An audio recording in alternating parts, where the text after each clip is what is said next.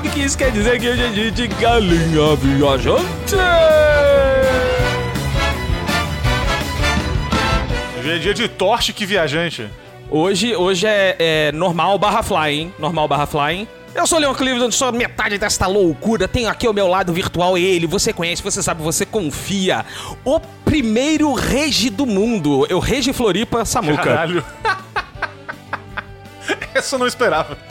Puta que o pariu. Shaman é melhor que Squirtle, melhor que Bulbasauro, foda-se. Errou, Tá errou feio, errou muito rude. Eu quero puxar pra- aqui já antes da abertura do, desse podcast, Leon. Não, Vou puxar o senhor aqui está já errado. agora. O senhor está errado. A, a está errado. palavra da audiência é a voz de Deus, Leon. Ah. Foi para o nosso Instagram, na semana anterior aí, uma pesquisa científica Sim. no qual eu perguntei qual o inicial correto. A pergunta é essa, qual é o correto, tá? Hum.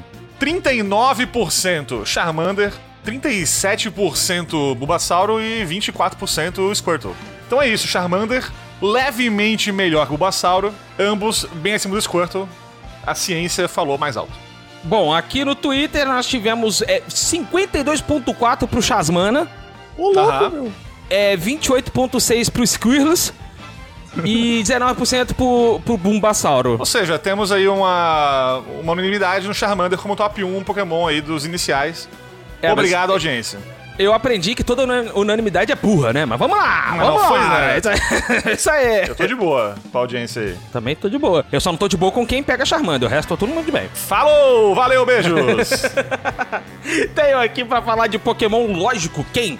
O grande mestre Pokémon de nossa era, ele que vai trazer todas as informações que você não sabia que existia de Pokémon. Senhor Culpa, quanto tempo que eu não vejo o senhor por aqui, senhor Culpa? Falem, meus queridos. Hoje a gente tá aqui então pra discutir sobre o Antigo Testamento, né? É Exatamente, isso. o Gênesis e o Êxodo do Pokémon aí. Isso aí, isso aí, o princípio era verbo. Pica! Pentateuco. Nossa, o pentateuco do Pokémon, né, velho? Brabíssimo, é isso aí. Bom, sem mais delongas, né, Samuca? Vambora, vamos lá pra, pra, pra, pra abertura? Ô, ô Gilgamesh, pega aí o Roned e vambora. Pega aí o Roned, foi muito boa.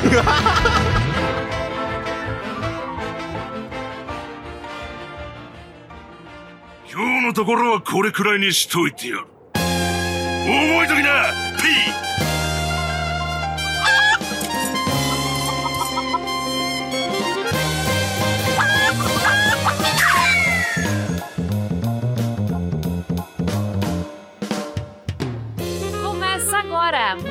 Uma aventura da Galinha Viajante.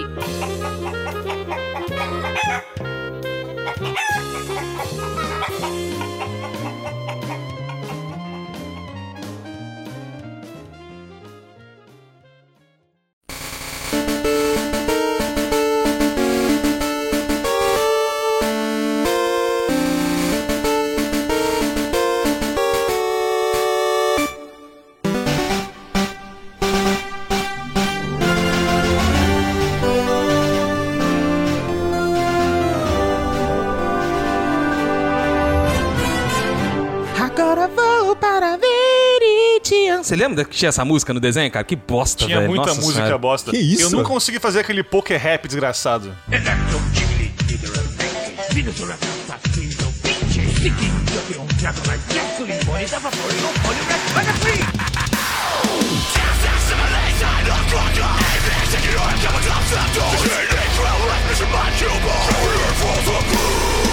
Nossa, cara, eu sabia o Poker Rap Jamais antigamente. consegui, eu não sabia. Eu sabia, eu não- hoje em dia eu não consigo mais não. É, mas vamos lá. Pokémon, né? Fenômeno, sei lá, deve ter, tipo, dois terços da minha vida foi com Pokémon existindo no mundo. Olha que loucura. Porra. Muito mais. É, pois é, é por aí, ó. Foi lançado em 96 no Japão. Sim. Se for lançado em 96 no Japão, fazendo as contas aí, pouquinho mais de, de dois terços da nossa vida, né, Samu? Sim, Um pouquinho sim. mais de dois terços da nossa vida aí. Puta que me pariu. Olha só, nós é velho, hein? Nós é, É, e velho, hein, culpa. época ainda tinha aquele negócio de, de lançar no Japão, depois saía no- nos Estados Unidos, bem depois. Sim, tipo, seis, sete meses depois, né? Na Europa, então, tipo, porra, muito depois. É, a Europa, coitado dos europeus, cara. Europeu Só com videogame era uma tristeza, velho. Era Porra. uma tristeza, cara. Nossa senhora. Mas enfim, vamos fazer as fichas técnicas aqui? Vamos. Porque olha o seguinte, olha o seguinte. É bastante coisa louca que nós temos aqui, porque essa primeira geração tinha muita desconversa entre o Ocidente e o Japão ali. Perfeito. Então vamos lá. Pokémon Monsters, Akai e Midori, a moleque, foram lançados no dia 27 de fevereiro de 96, só lá no Japão.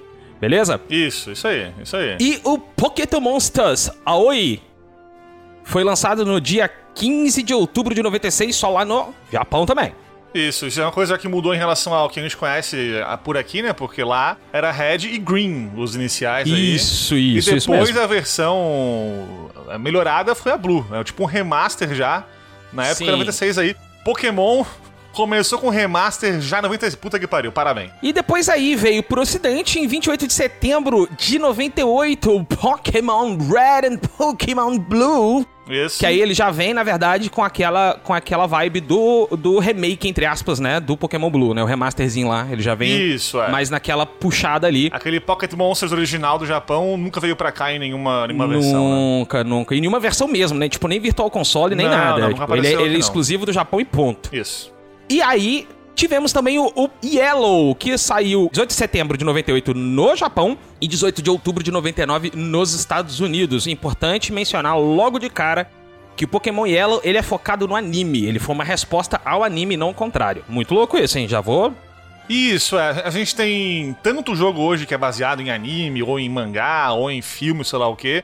Pokémon é o contrário. Pokémon foi antes um Sim. jogo. E depois saiu coisa. Saiu anime, saiu mangá, saiu porra toda aí, mas era um jogo primeiro. Sim, sim, é Pokémon, Digimon, Medabots, muita coisa dessa época. Eles começaram como jogos, né? Medabot tem um monte de jogo pra Game Boy Color, Digimon começou como VPet antes de ser um anime. Sim. E o Pokémon a gente já sabe, é o joguinho de colecionar monstros que é o Granddaddy of them all. Aí pergunta aos senhores aqui já. Desses todos aqui possíveis da geração 1, Hum, eu só joguei o Pokémon Red hum. e o Pokémon Yellow mais recentemente. Nunca peguei no, naquele Pokémon Monster japonês, ou sei lá o que. Não, não, não. não, Vocês jogaram alguma versão aí dessas aí também diferentes? Quais jogaram? Quando jogaram? Sei lá. Então, como, como eu sou muito fã de Pokémon, eu cheguei a jogar o Pokémon Yellow em emulador, mas faz muito tempo. E assim, é interessante também pontuar que o Yellow já veio por Game Boy Color, né? Então ele tinha algumas corzinhas e tal. Uhum. E também é igual vocês comentaram, como o Pokémon foi uma série, uma série que foi baseada principalmente nos jogos, né, no caso. E Pokémon Yellow já tem essa carga do anime dentro. Por exemplo, é, vocês estavam comentando sobre no Instagram quais Pokémons eles preferiam. Eles falaram justamente, ah, eu prefiro o, Charmander e o Bulbasaur. Então, aí já, já foi a mesma coisa que os japoneses pensaram no começo, né? Que aí o Squirtle ficava por trás. Depois o pessoal do Twitter ficou feliz com... Erro, erro grotesco, erro grotesco. Chama-se Verdade, Leão. Não, não é um erro, cara. É um erro muito feio, tá? Todo mundo sabe que a tartaruga que põe óculos é muito mais legal do que qualquer outro E nasceu a, a teoria de que todo Pokémon starter de água é boladaço, né? E depois veio o Totodile e etc. É, É tem- verdade, tem, umas é teorias muito loucas, né? De que todo Pokémon de fogo é mamífero, né? Depois disso, não entendi da onde que surgiu, porque o primeiro é um porra de um lagarto, né? Uma lagartixa que vira um, um- um jacaré e que vira um dragão, né? Eu não entendi muito bem de onde que surgiu isso, mas Isso. depois a maioria é mamífero, sim, isso que é bizarro. Depois depois disso virou- foi só mamífero mesmo. Depois virou furry, né? Até É, virou furry. Aí, Aí, pô, pronto, aí, aí virou furry total. Depois da Del Fox, irmão, ali, ó, ladeira. Chama ladeira que chama. Ma- Mas assim, na época, obviamente, eu tinha o quê? É, tinha menos de seis anos quando lançou aqui no ocidente, então realmente eu fui ter o primeiro contato com Pokémon fisicamente, assim, com o jogo, com o Crystal só. Então eu, Uhum. peguei pra jogar depois de, de velho já. Hum, é, o meu primeiro contato com Pokémon foi uma propaganda da revista Nintendo World que brincava com essa história de monstros de bolso, né? Como é que era a propaganda? Era alguém de costas, assim, pegado da cintura pra baixo, tipo a calça jeans, sacou? Aí saindo uma mão verde monstruosa Do cu. do bolso do cara, do bolso de trás do cara, assim. E, e, assim, é Pokémon, monstros de bolso, não sei o que, Caralho. não sei o que. Eu falei, caralho, que porra de jogo louco é esse? Aí no, no mês seguinte, na Nintendo World mesmo, veio uma matéria super completa, detonada, blá, blá, de Pokémon. E eu falei assim, é uma coisa que eu quero jogar, porque o anime já tava rolando. Temos que lembrar disso, o anime já estava rolando quando Pokémon Red Blue saiu aqui. É, Sacou? o anime ele estreou um ano depois do jogo no Japão, 97. Isso! Mas aqui no, no, no ocidente ele já tava pegando. É, eu conheci Pokémon pelo anime primeiro. Também, também. O primeiro jogo que eu joguei de Pokémon foi na geração 3 já, eu acho, se eu não tô enganado. Tanto que Que tu pegou pra jogar de fato. Isso, é, tá jogar falando. de fato, Ok. realmente. Depois eu voltei e joguei depois os anteriores, tá? Mas eu peguei pra jogar primeiro o Pokémon, eu acho que foi o Safira que eu joguei primeiro, se não tô enganado. É, o, o primeiro que eu joguei foi Yellow mesmo, que eu peguei pra jogar. Eu lembro com algum galinha eu contei que, que tinha uma locadora aqui, aqui em Paraíba do Sul que alugava o console, o Game Boy, né, cara? Então eu aluguei o Game Boy, sacou? Aluguei o Game Boy e zerei o Pokémon Yellow em um fim de semana. E ele tinha um, tipo um modzinho que você colocava no Game Boy pra tu ligar ele na tomada direto, sacou? Pra não ter que ficar usando Sim. pilha. Tinha, um- tinha, um, tinha um lancezinho assim. Então eu, eu fiquei ali numa uma extensãozinha. Foi difícil tirar o Game Boy da minha mão depois, porque parece que ele ficou colado na minha mão, sei lá, parece que o plástico Por derreteu, né? será?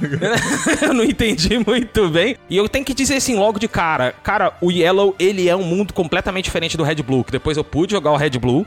E com a memória ele é ainda meio vívida do Yellow, eu falei, cara, é muito, muito, muito mais videogame, vamos botar assim, ele é muito mais game do que o Yellow. O Yellow parece um passeio do anime no jogo, quase uma skin do anime no jogo, sacou? É, tanto que o Yellow pode pegar os iniciais ali em eventos, em NPCs no jogo. Tu enfrenta a Jess e o James também no combate Sim, contra o Rocket sim, e tal. sim. Eles usam Arbok e, e, e Coffin e Miau, tudo isso. É, é muito da hora, muito da hora, cara. Mas eu lembro que assim, eu vi o anime, eu Uhum. adorava assistir essa, essa desgraça, eu comprava aquela revista Pokémon. Uhum, Nossa, também. clássico! Eu lembro que eu era o, assim, o, o Pokémonzista do meu grupo de amigos do colégio. Uhum. Então eu que trouxe pro grupo ali a informação que talvez o Giovanni fosse pai do Ash, por exemplo, que saiu na revista Que um, isso? dia. Também, tamo junto, Fui eu Samuca. que trouxe também pro grupo ali a letra de música da, da abertura, a segunda estrofe, quem conhecia. Que também saiu Uhum. na revista uma, uma vez. E, cara, eu acho que. Tanto do, do anime quanto do jogo em si, a, a grande vitória do- da, da, da franquia é esse conceito inicial que eles têm de tu encontrar e pegar os bichinhos. Sim. Porque isso, isso puxa tão rápido o, o jogador e o fã em geral, de tu querer encontrar o próximo bichinho fofinho, o próximo bichinho fodão, o próximo sei lá o quê, que é muito divertido, cara, é muito massa. Tu não cansa. Como tem Uhum. muito bichinho em cada jogo, tu não enjoa nunca do teu time. Tu vai mudando, vai evoluindo, vai vendo eles crescerem. E tu se empolga demais, cara. Eu. Quando eu joguei o Pokémon Emerald, que foi o primeiro que eu joguei assim, querendo terminar 100% a porra toda, eu fiz a Pokédex inteira do Emerald e tal. Meu save tinha lá umas 300 horas. Porque eu queria ter todos os Pokémons, porque, meu Deus, que foda isso aqui, puta que pariu e tal. E assim, eles têm uma sacada genial demais em, em fazer os Pokémons, em desenhar os Pokémons, que eles fazem Pokémons pra todos os gostos. Né? Eles têm Pokémons com design fodão, tu citou aí o, né, o Charmander aí que evoluiu pra um dragão, porra, o Charizard. É o design mais cool motherfucker que a gente podia imaginar. Eu sempre preferi o Charmeleon, cara. O pessoal sempre acha que eu sou do conta de propósito. Eu, eu acho o Charmeleon muito mais foda. Mas, porra, daí tu pega na mesma geração e tu tem, tipo, sei lá, é, Jigglypuff com uma bolinha rosa fofa. E tem um que daí é um imã e foda-se. Então tem, tem design muito variado, cara, e isso foi genial demais. Porque, por exemplo, é, Digimon tem público menor, porque Digimon faz o seguinte: os Digimons mais fraquinhos são fofinhos ali, os iniciais, né? Os. Como é que chama o nível do inicial ali? Babies. Depois os Rookies, Champions, etc. E, e quanto mais tu evolui o Digimon pra, pra Champion, pra Ultimate, sei lá o quê, ele fica Uhum. mais over-desenhado, parece. Sim, efeito árvore de Natal. É uma coisa mega bizarra, mega esquisita. É, é foda, mas é pra todo mundo? Não é. A pessoa que joga porque acha fofo, sei lá, o Clefairy ou o Bulbasauro, não vai achar fofo o, o Argreymon, entendeu? Pokémon, cara, é pra todo mundo, isso que é foda. Porque sempre tem um Pokémon que alguém vai achar legal, por alguma razão. Tirando o Grimer e o Muck, porque assim, eu. Olha, você que gosta, desculpa, eu vou falar aqui pra você. Você ouvinte, você ouvinta, tá? Você ouvinto que está aqui ouvindo o nosso querido Galinha e gosta do Grimer e do Muck, eu sinto muito, mas você tem, assim, que procurar ajuda agora, Tem, né? tem. Porque não é legal gostar de um monte de lama escrota, segundo. Não é legal, cara. Embora o Munk seja bem fortinho, inclusive. Dá pra ficar pior? Claro que dá. Na geração 4 nós temos saco de lixo, né? Sempre mas o... dá pra ficar pior, sempre Daqui a dá. pouco, mas por enquanto, Mas, mas assim, é isso que eu acho demais, cara, que tu tem uma Pokédex ali hum, tão variada que tem pra todo mundo. Isso é foda. Tem, tem, tem. Eu, eu confesso pra você que é, Da primeira geração, assim, eu lembro que, lógico, eu participei do Frisson, tava lá, tava comprando Guaraná Antártica igual um tarado, Nossa, né? demais. Porra, Guaraná Antártica comprando, Tampinha, vários Pokémon. Mas eu confesso pra você que o que me pegou mesmo foi da segunda geração pra frente, que a primeira geração eu achava ela assim, normal. Sabe? Não achava nada demais, mas também não achava nada de menos. Achava assim, nhé. exceto por quatro camaradas que eu sou muito fã até hoje. Existe todo um fã-clube desse dessa galerinha que são as Evolutions, né? O Eevee Ah, e suas sim. Evolutions que Sim. Desde moleque eu sou fã, principalmente do Jolteon, que é o mais fraco delas no, no jogo, inclusive. Mas eu gostava muito do Jolteon, eu gostava muito. Foi daí que surgiu o meu amor por, por tipo elétrico, né? Que é Uhum. um dos meus grandes amores, o outro é o tipo Poison. Então, é isso aí. E, a- e assim, era tanta febre nessa época de Pokémon, cara, que era tudo, né? Era anime, era, como tu falou, aí, bonequinho do lugar da Antártica, era o, era o card game. Nossa, como eu gastei dinheiro com card game, Samuca! Eu, eu tinha muitas cartas geração 1 do card game. Meu Deus, meu Deus. Aquela, tipo, a- a- aquele TCG geração 1 mesmo, com a primeira edição do, do TCG e tudo isso. E eu lembro, assim, que eu tinha carta rara pra caralho. Dragonite, Foil. Tinha as cartas que hoje em dia valem um dinheiro fudido. E sumiu da minha vida, aquelas cartas. É, eu tinha o Charizard. eu não sei se eu cara. esqueci na casa de alguém, eu não sei se. O que, que houve, porque eu, eu, eu fazia, cara. é, eu mestrava RPGs de Pokémon e o Pokémon era a cartinha daí. Ótimo. Então, muito foda, Bom. cara, muito foda. A gente fazia, Bom. eu, eu criei tipo um sisteminha de combate com as cartinhas ali. E, cara, funcionava pra caralho. Eu acho que eu levei pra casa de alguém um dia pra fazer isso, esqueci lá e ficou lá. E o cara hoje é milionário por minha culpa. De nada. Filho da puta. Desgraçado. Você fez uma boa ação, cara. Olha aí, Fiz vai. pra caralho. Vai ver que você salvou a vida do cara, né? Às vezes ele tava passando por um momento de perrengue, ele Pode ser. descobriu essas cartas Pode lá ser. e falou: caramba, nossa, que anjo que deixou essas cartas É, aqui, então. porque eu não comprava cartas de Pokémon, então pode ser, tá vendo? Uhum. Assim, o fato. Eu tive, eu tive dois daqueles Charizards, cara, dos famosos. Eita, Inclusive, eu tive beleza. um First Print, cara, que eu troquei por um Blastoise na época, Vixe. por causa do meu deck. Errou. É. Errou. Errou. Nossa, imagina hoje, hein?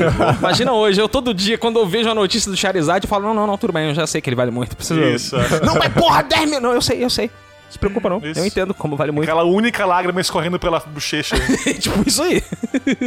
É, Graças a Deus, foi um vício bem recente meu, o TCG. Então eu comecei a faz pouquíssimo tempo a, a trabalhar com o TCG, né? Mas infelizmente aqui na- no lugar que eu moro é muito difícil de achar gente pra jogar. Então acaba que fica pra, pra brincar, olhando pras cartas e lendo as descrições e etc, que é muito foda do mesmo jeito. Uhum. Nossa, hoje em dia elas estão lindas também, né, cara? Tem uns, tem uns design, uma arte tão muito fodas, São. mano. Tão muito fodas. Tem umas cartas que estão absurdas de, de linda, cara. Hoje em dia o, o TCG ele tá muito louco, assim, ele tá muito ágil. Tá parecendo Yu-Gi-Oh! em termos de regra, sabe? Se você der piscou, você perde no primeiro turno. Você falou, o quê? Acabou já? Já, já acabou. Parabéns. Ih, beleza. Tchau. É muito bom. Gosto muito. Só que não. Mas bom, o- o- então o Pokémon, o videogame em si, os joguinhos iniciais aí. É, como eu falei, pra mim, eu acho que o, assim, a grande vitória da franquia que começou a, a- essa, essa máquina de dinheiro que tem hoje em dia aí no, no Japão foi essa ideia de ter designs de Pokémons bem variados, os fodões e os fofinhos.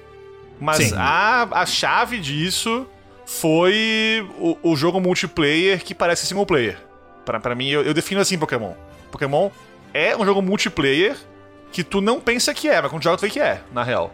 Ele depende muito, né? Ele joga muito em cima disso. É, porque assim, qual que é o slogan do jogo? O slogan é Agora catch 'em all. Temos que Sim. pegar todos eles. Aí tu Sim. compra o jogo e tu pega quase todos eles. Não, é, vamos, vamos começar aqui. É, o Pokémon Red Blue, eles tinham é, diferenças de Pokémon que tu podia pegar. Sim, né? Tinham é, versões exclusivas. Né? E, e o Pokémon, ah, por exemplo, o Whipping Bell, a, a Bellsprout em diante, só tinha no Blue. Sandshrew só tinha no Blue. Ekans só tinha no Red. É, Magma, ele só tinha no Blue. Electabuzz, ele era só do Red. Isso. Scyther era só do Red. E aí tu, tu não podia capturar todos os 151 Isso. pokémons no, no- em uma versão só. Uhum. E também, Samuca, é importante lembrar que tinham pokémons que só evoluíam com troca, cara.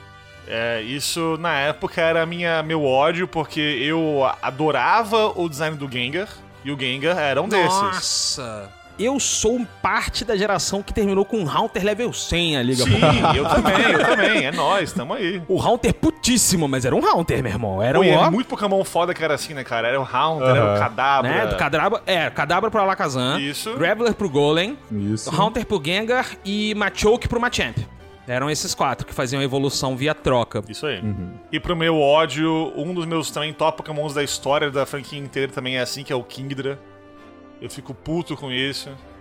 Mas eles fizeram todo esse esquema pra poder ter isso aí, né? Pra ficar um jogo social, essa é a parada, né? É porque o, o, o- o Link Cable, ele foi meio que pensado não pro Pokémon, mas tava tão relegado, falou assim, não, vamos, vamos, vamos botar essa porra pra frente com o Pokémon, vamos?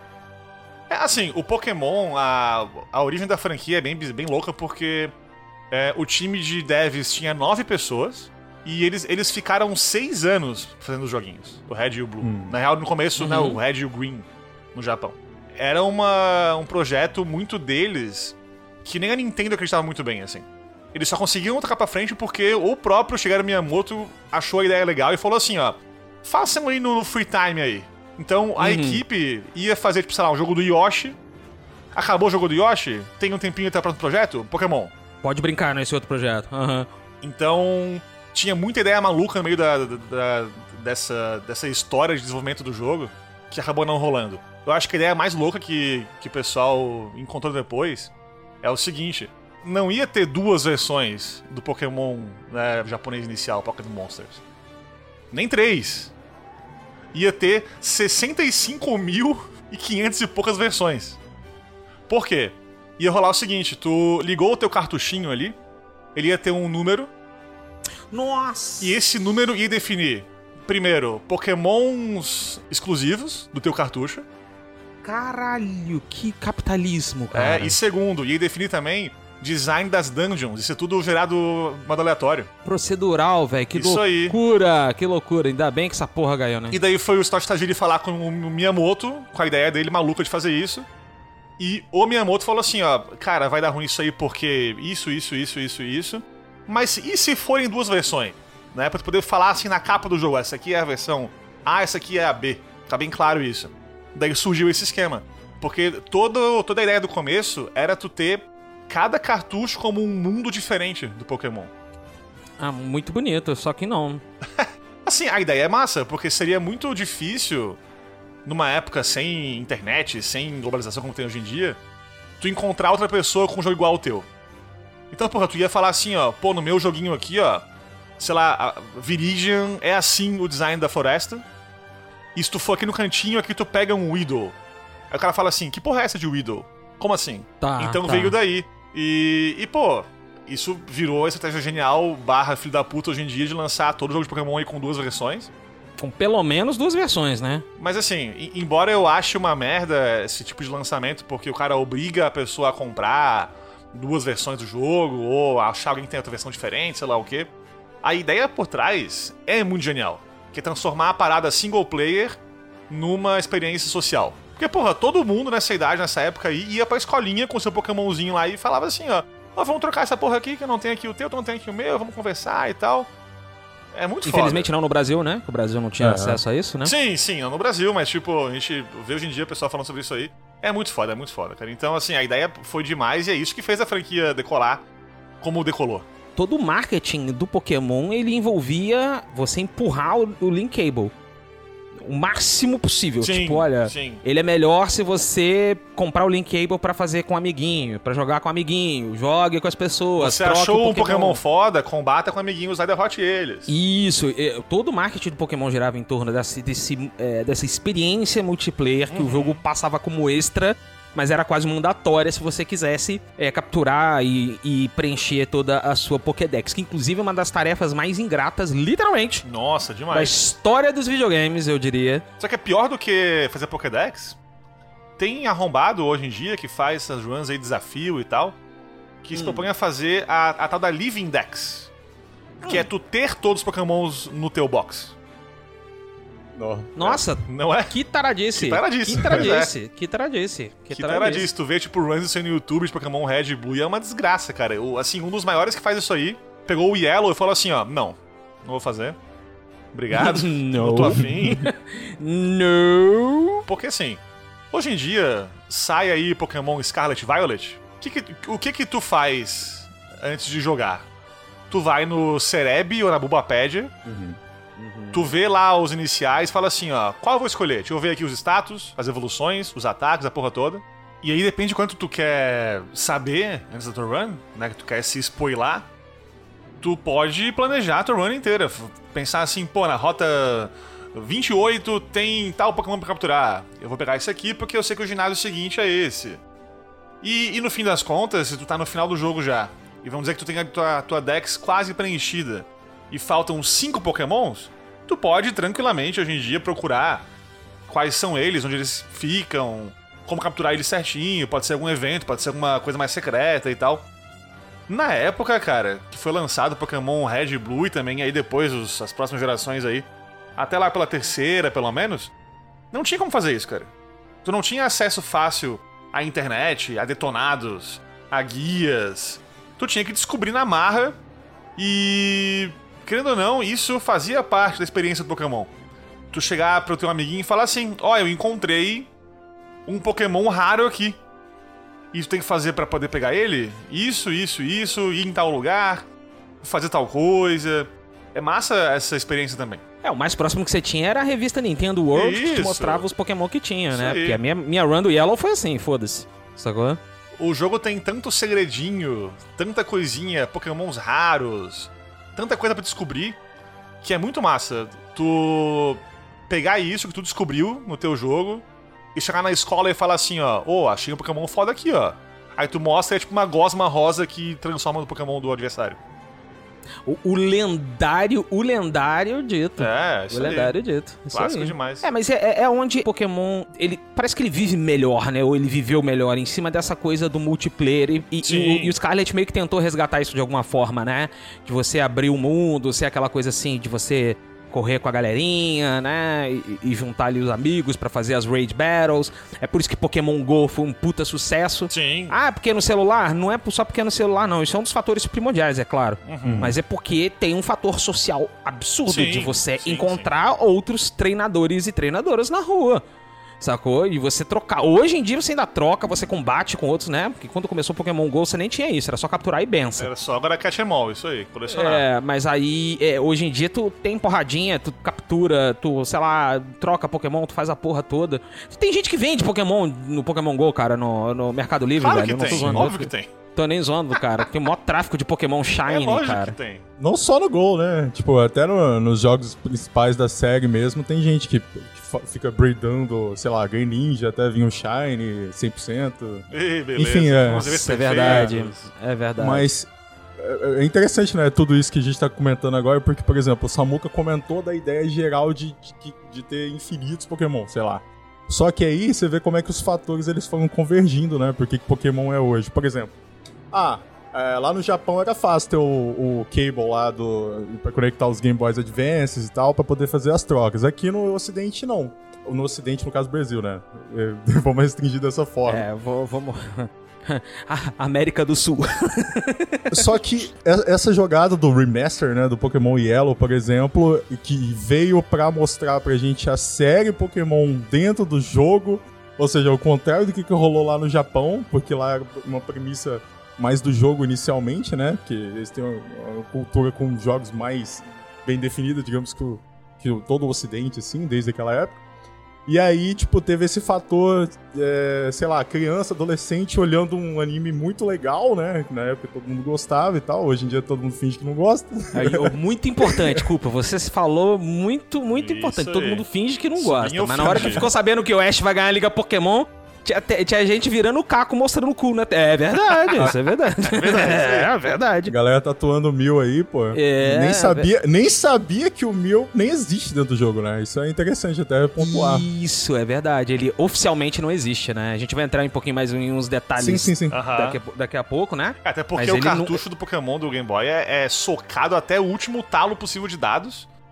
Sim. Aham. Tanto que se tu anda um milímetrozinho fora da linha do que o jogo te propõe a fazer, o jogo quebra de uma maneira colossal. Sim. Tanto que o jogo tem muito glitch, que é assim, né? Ah, se tu apertar o botão start na hora que tem tal coisa acontecendo, fudeu. Aí o jogo descaralha pra caralho tudo, para de funcionar.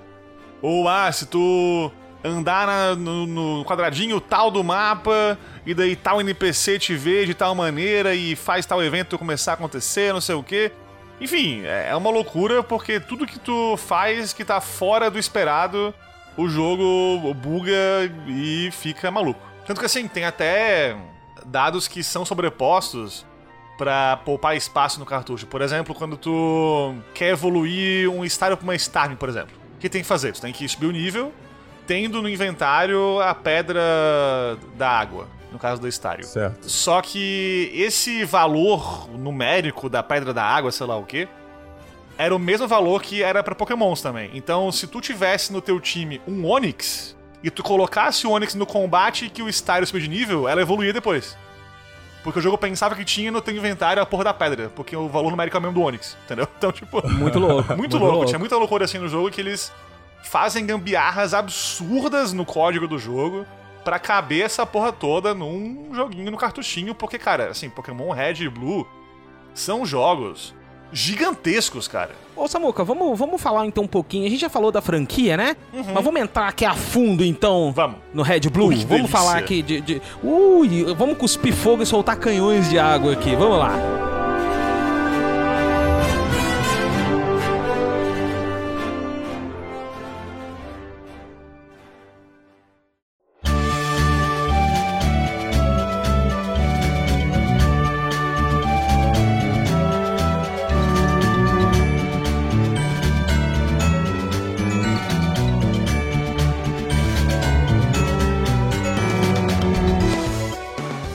Primeiramente, que jogos feios no Game Boy. Desculpa. Cara, era bem tosco, né? Porque ele era do Game Boy. Como a gente falou lá, ele, ele era do Game Boy padrão. Eu quero ouvir o Culpa, que é fã, aqui xingando o Pokémon um pouquinho. Vamos lá. Culpa, passa pano aí pros sprites do Pokémon inicial Red Blue. E tô acho que é feio também. Não, é horroroso, cara. Ah, graças a Deus. Não, o, o, o Gastly, né, que é uma bola, tipo, não, não dava pra entender. Mano. E essa questão também de ter trazido pro ocidente ajudou um pouco nos sprites, né? Porque até isso mudou em relação ao- ao aos que eram feitos no Japão. Tem Pokémon, por exemplo, sei lá, você pega o nariz do Charmander na, na versão ori- original japonesa, sei lá, parecia qualquer Nossa. coisa, menos o Charmander que a gente Cara, conhece. Sofrido, Você hein? ouvinte aí que não tá ligado nesses sprites antigos aí, procura o sprite do Ghastly, que nem o Culpa falou. Mas pega o do Geodude. O do Geodude é muito bom. Cara, o Geodude original é um sprite muito esquisito, cara. O Geodude original é muito bom. Outro que eu acho muito bosta é o, é o sprite de costas do Charmeleon, cara. Ele parece o Dragonite, vocês já viram Cara, isso? acho, já pararam pra ver? de costas nenhum é bom, né? Vamos ser Cara, é sinceros. só o Pikachu que ficou, ficou bom. Por que será? Por que será? Não é verdade? É isso aí, é isso é aí. verdade. Só o Pikachu acabou ficando E, bom. e em relação a, a gráficos no jogo em si, porque assim, o jogo tem dois momentos. Você Uhum. que mora na lua e não jogou Pokémon até hoje, puta que pariu. Mas o jogo se separa em combate, que tem ali um gráfico específico ali, e o mundo pra tu caminhar pelas, pelas cidades e pelas florestinhas e tal. E, e, cara, os gráficos quando tu anda pelas, pelas áreas é estranho porque as cores são esquisitas. Como ele não foi feito pro Game Boy Color, né? Tudo que era do Game Boy clássico pro Game Boy Color, ele ganhava cores múltiplas, assim. isso. Porque Isso foda-se. aí, isso aí. Aí você entrava em Vermilion, tudo era roxo. Isso. Você entrava. Né? Alguns co- co- combinava certo. Por exemplo, Viridian às ve- às vezes ficava verde. Às vezes é ótimo. Às vezes ficava verde. Mas assim, Tá. o que o jogo tem de feio no, no visual, a música, parabéns. É um clássico, né? Um clássico Rapaz, moderno. as músicas de Pokémon até hoje são muito boas. Eu lembro até hoje, cara, minha reação ao ouvir a, a, a porra da música do campeão, do- da, da Batalha de Campeão mesmo. Cara, que música boa, bicho. Que música bem feita, que música pra hypar o jogador no combate.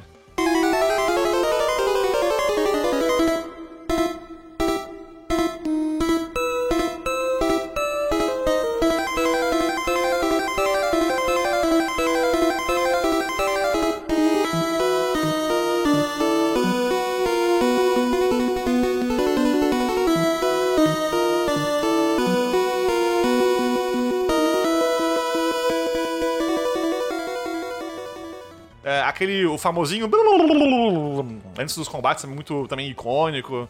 É foda demais, cara. É foda demais. Cara, eu gosto muito dessa trilha sonora do Pokémon, cara. É Da música do, do Centro Pokémon é um clássico também.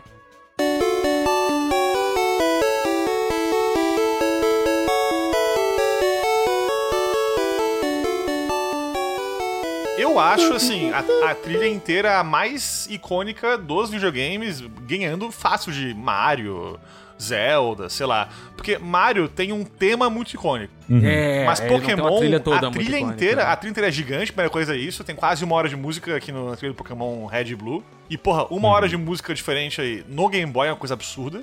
Uhum. E, e, cara, todas são muito icônicas, bicho. Então, pa- pa- pra mim, assim, top 1 trilhas icônicas da história dos games, cara. Pokémon Red e Blue. Uhum.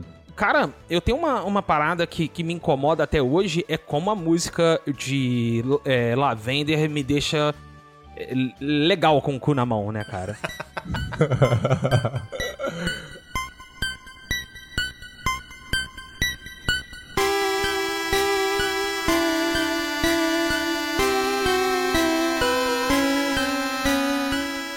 pra ver que foi a intenção dos filhos da puta, né? De ser uma música, entre aspas, de terror, né? E tudo mais. Mas, cara, mas ainda assim.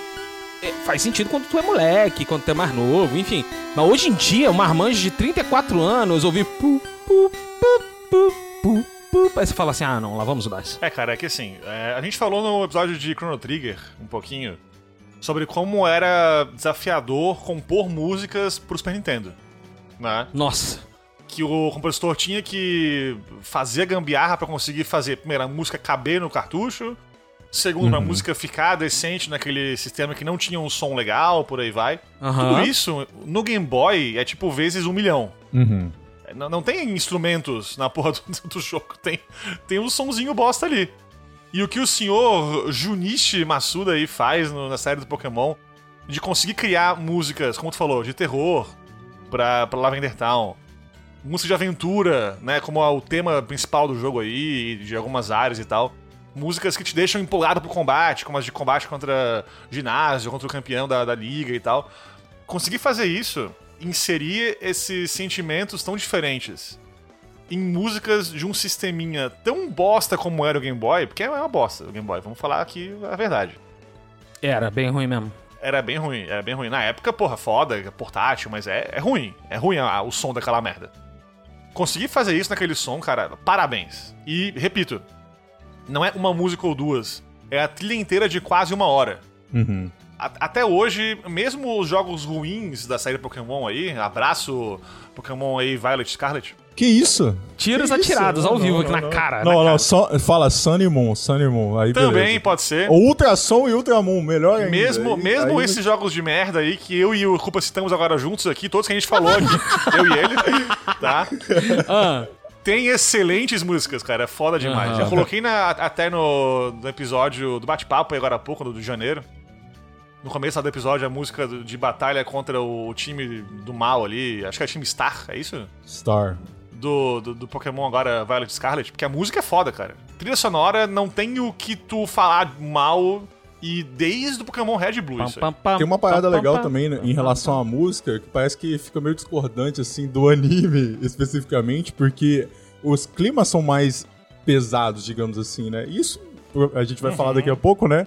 Porque a jornada que a gente tá tratando ali no, no- nos primeiros Pokémon, ela é pesada em relação a quem você enfrenta, por que você enfrenta. Você citou Lavender Town, o que, que acontece em Lavender Town.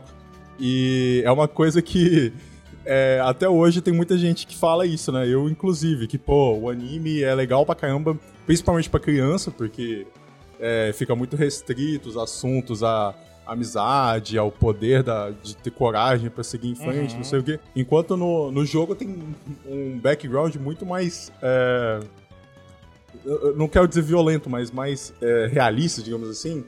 Então, a música, ela também transporta você pra esse, esse lugar, assim, que tem dentro de Pokémon, que é um pouco mais o mundo real, entendeu? Como se existissem os Pokémon perto da, do, do, do que, que a gente precisa fazer no cotidiano. Então, isso é, é muito legal também em relação às músicas. Mas tem um anime que é o Pokémon Origins, Nossa. que são só quatro episódios, baseados no Pokémon Red e Blue aqui.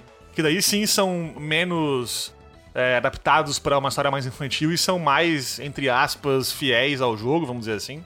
E, cara, são só quatro episódios e são maravilhosos, cara, maravilhosos. Você, fã de Pokémon aí, ouvinte, que não assistiu Pokémon Origins ainda, assista, cara, pelo amor de Deus. Eu não faço ideia se tem algum serviço hoje em dia, porque já é meio antiguinho, entre aspas, acho que faz aí uns 10 anos que lançou, mais ou menos. Deve ter no Crunchyroll. Ele saiu junto da época do X and Y, do XY. Isso, deve ter por aí, ou, ou não sei, cara, Yarr, né, aquela coisa. Mas, mas procure e assiste porque é foda, cara, é foda e, e tem que assistir. E, e leia o mangá também, Pokémon Adventure, que é Sim. justamente a história do, do jogo. E são temas bem pesados, né? Eu, vocês falaram do Pokémon Origins aí, eu lembrei, cara. É uma das coisas que mais me marcou nesse anime foi o Squirtle dando uma mordida no Charmander e o Charmander berrando de dor. É uma coisa que a gente nunca viu no anime original. Né? Quando o anime já é, use a Sim. mordida, aí psh, a tela corta e o Charmander voa. Dei os olhinhos ali em espiral, porque ele, né, entre É aspas, isso, maior. aqui no, no Pokémon Origins você vê que você sente pena da rinha, que é, na verdade Pokémon é uma grande rinha institucionalizada pelo governo, né? É, Sim. basicamente é um campeonato de rinhas, né, com a, com a flora e com a fauna desse mundo. Vai lá, L. Vai lá, L. Mas é verdade, cara. Mas é verdade. Cara, cara, Cara, é uma grande rinha institucionalizada. Cara, é tão rinha institucionalizada que tu aposta dinheiro, crianças participam e ninguém é preso, cara. Não, mas olha só, os Pokémon têm consciência, cara. Eles, se Porra, quiserem batalhar, Então agora são escravos, então. Obrigado, Culpa. se eles não quiserem batalhar, eles nem saem da Pokébola pra começar. Eles têm que confiar no treinador deles. Cara, por que, que você tem que ganhar insígnia pra conseguir controlar Pokémon que é muito forte? Por Pokémon olhar pra você e falar, pô, esse cara é fodão, eu acho que ele sabe o que, que ele tá fazendo. Vou ser campeão com ele, cara. Entendeu? É. É isso aí. Mas olha só, é, mas essa parada que, que da- das insígnias é, um- é uma parada de gameplay que o Pokémon ele foi abandonando muito. É que a gente não vai falar do básico do Pokémon pra você não, viu, ouvinte? Você já sabe, mesmo que você nunca tenha jogado Pokémon na sua vida, você Isso, sabe do que se aí. trata. Você vai numa jornada com seus Pokémon, você vai andando de uma cidade pra outra, resolvendo várias tretas. Cada cidade, cada lugar tem um problema pra você resolver. Você tem que juntar oito insígnias, ganhar a liga, ser o melhor de todos, beijo me liga, né? Ok. Pronto, você já entendeu. Quero ser o maior de todos. Não, esse é outro desenho. É, esse é outro desenho. Mas o, o lance das insígnias é uma coisa que, que foi dropada recentemente, né? Que as insígnias, elas realmente eram marcos da sua jornada mesmo. Porque é, tem aquele lance de você não poder trocar um Pokémon muito forte porque o Pokémon não te obedece. Né? Sim. seria muito fácil, né? Você zerou, passa seu Pokémon fodão pra alguém, depois você pega de novo. é. É, e o anime faz isso aí mais ou menos com o Charizard, com o Ash. Sim, sim, né? sim. Ele, ele fa- olha pro Ash e fala assim, ah, esse bostinha aí. Esse, esse filho da puta É, horrível muito aí. embora, Eu muito não, embora o jogo entenda que Pokémon seu mesmo, você pode upar igual um tarado, se você tiver paciência pra ficar ganhando pouca XP, né? Dentro do limite da, do coisa, ele vai te obedecer. Imagina que merda, tu vai farmar pra ma- matar o Brock com o teu Charmander inicial. Aí tu upa ele, upa, upa, upa, chega na- no combate, o Charmander fala assim, ó, pau no teu cu. yeah, yeah! Valeu! Cuidado, cuidado, cuidado, porque na verdade ele vai te obedecer independente do level se o seu level de amizade dele foi elevado também. É verdade, isso é bem lembrado, bem lembrado, olha aí. E as insígnias vinham como essas marcas, né? Elas, lógico que eram um, um- um caminho linear, né? Você tinha que ir pra Pilter, depois você ia pra Cerulean, depois você ia pra Vermilion. Então, mais ou menos. Porque Canto tinha caminhos ali alternativos. Inclusive, isso é massa que a geração 1 tinha uma boa liberdade de exploração. O que na geração 2 e, e pra frente, isso ficou cada vez menos, né? Ficou mais linear o jogo. Mas na geração 1 em Canto, tu tem que fazer Pilter, né? O Brock. E depois a Misty em Cerulean. E os próximos cinco ginásios, né? Do Trent Surge, da Sabrina, da Erika, do Koga e do Blaine, eles são praticamente em qualquer ordem, com a única observação que tu tem que fazer o Koga antes do Blaine pra poder usar o Surf e chegar na ilha de Cinnabar. Mas fora isso, os cinco ginásios do meio do jogo, do mid-game do Pokémon Red e Blue, são em qualquer ordem praticamente. E daí, por último, claro, o Giovanni. E em relação a isso, lógico, o jogo ele te empurra, entre aspas, pra uma rota preferencial. Então, tu tem um caminho ali que o jogo vai te colocando, vai te, te guiando, assim.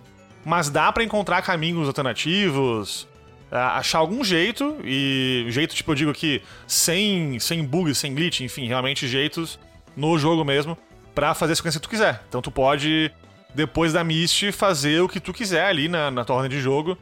Claro, levando em conta que os níveis dos ginásios vão, de repente, ser é, fortes demais pra ti, enfim, tem toda essa parada. Mas que dá pra fazer, dá. E é uma liberdade que é massa que o jogo te dá e que, que eu falei, depois pra frente das gerações do Pokémon vai se perdendo. Depois você volta pra Viridian. Você dá a volta toda, vai em Viridian enfrentar o Giovanni, que é o líder da equipe Rocket. veja só você. Tem corrupção até em Pokémon, né, cara? Que tristeza.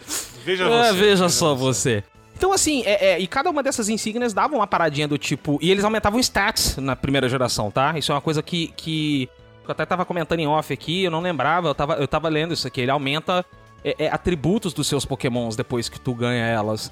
É, algumas liberam o uso de HM, de TMs, né, de HMs, aliás, fora de, de batalha, né? Pra você poder fazer a exploração, na Strength pra você empurrar as pedrinhas, o Slash, é, o, o- o Cut pra você cortar as arvrinhas. Enfim, por aí vai. Você tem que fazer essas coisas. Coisas que, que eles foram tirando um pouquinho depois lá pra frente, mas era um staple na série também. É, tanto que gerava a necessidade de ter o famoso HM Slave, que é o teu Pokémon que não ia lutar praticamente, ele só ia servir de máquina de derrubar árvore e empurrar pedra e quebrar pedra e fazer luz. Um abraço pro Crab e Kingler, que podiam ter Surf, Strength e Cut juntos. Sim, sim, que, é o que servia só pra, pra HM, né? Isso, o que deixava o jogo mais ainda bizarro, porque assim, já é um desafio bem grande tu fazer um time com seis bichinhos, cada um com quatro golpes só. Funcional Né, de ainda por cima, né?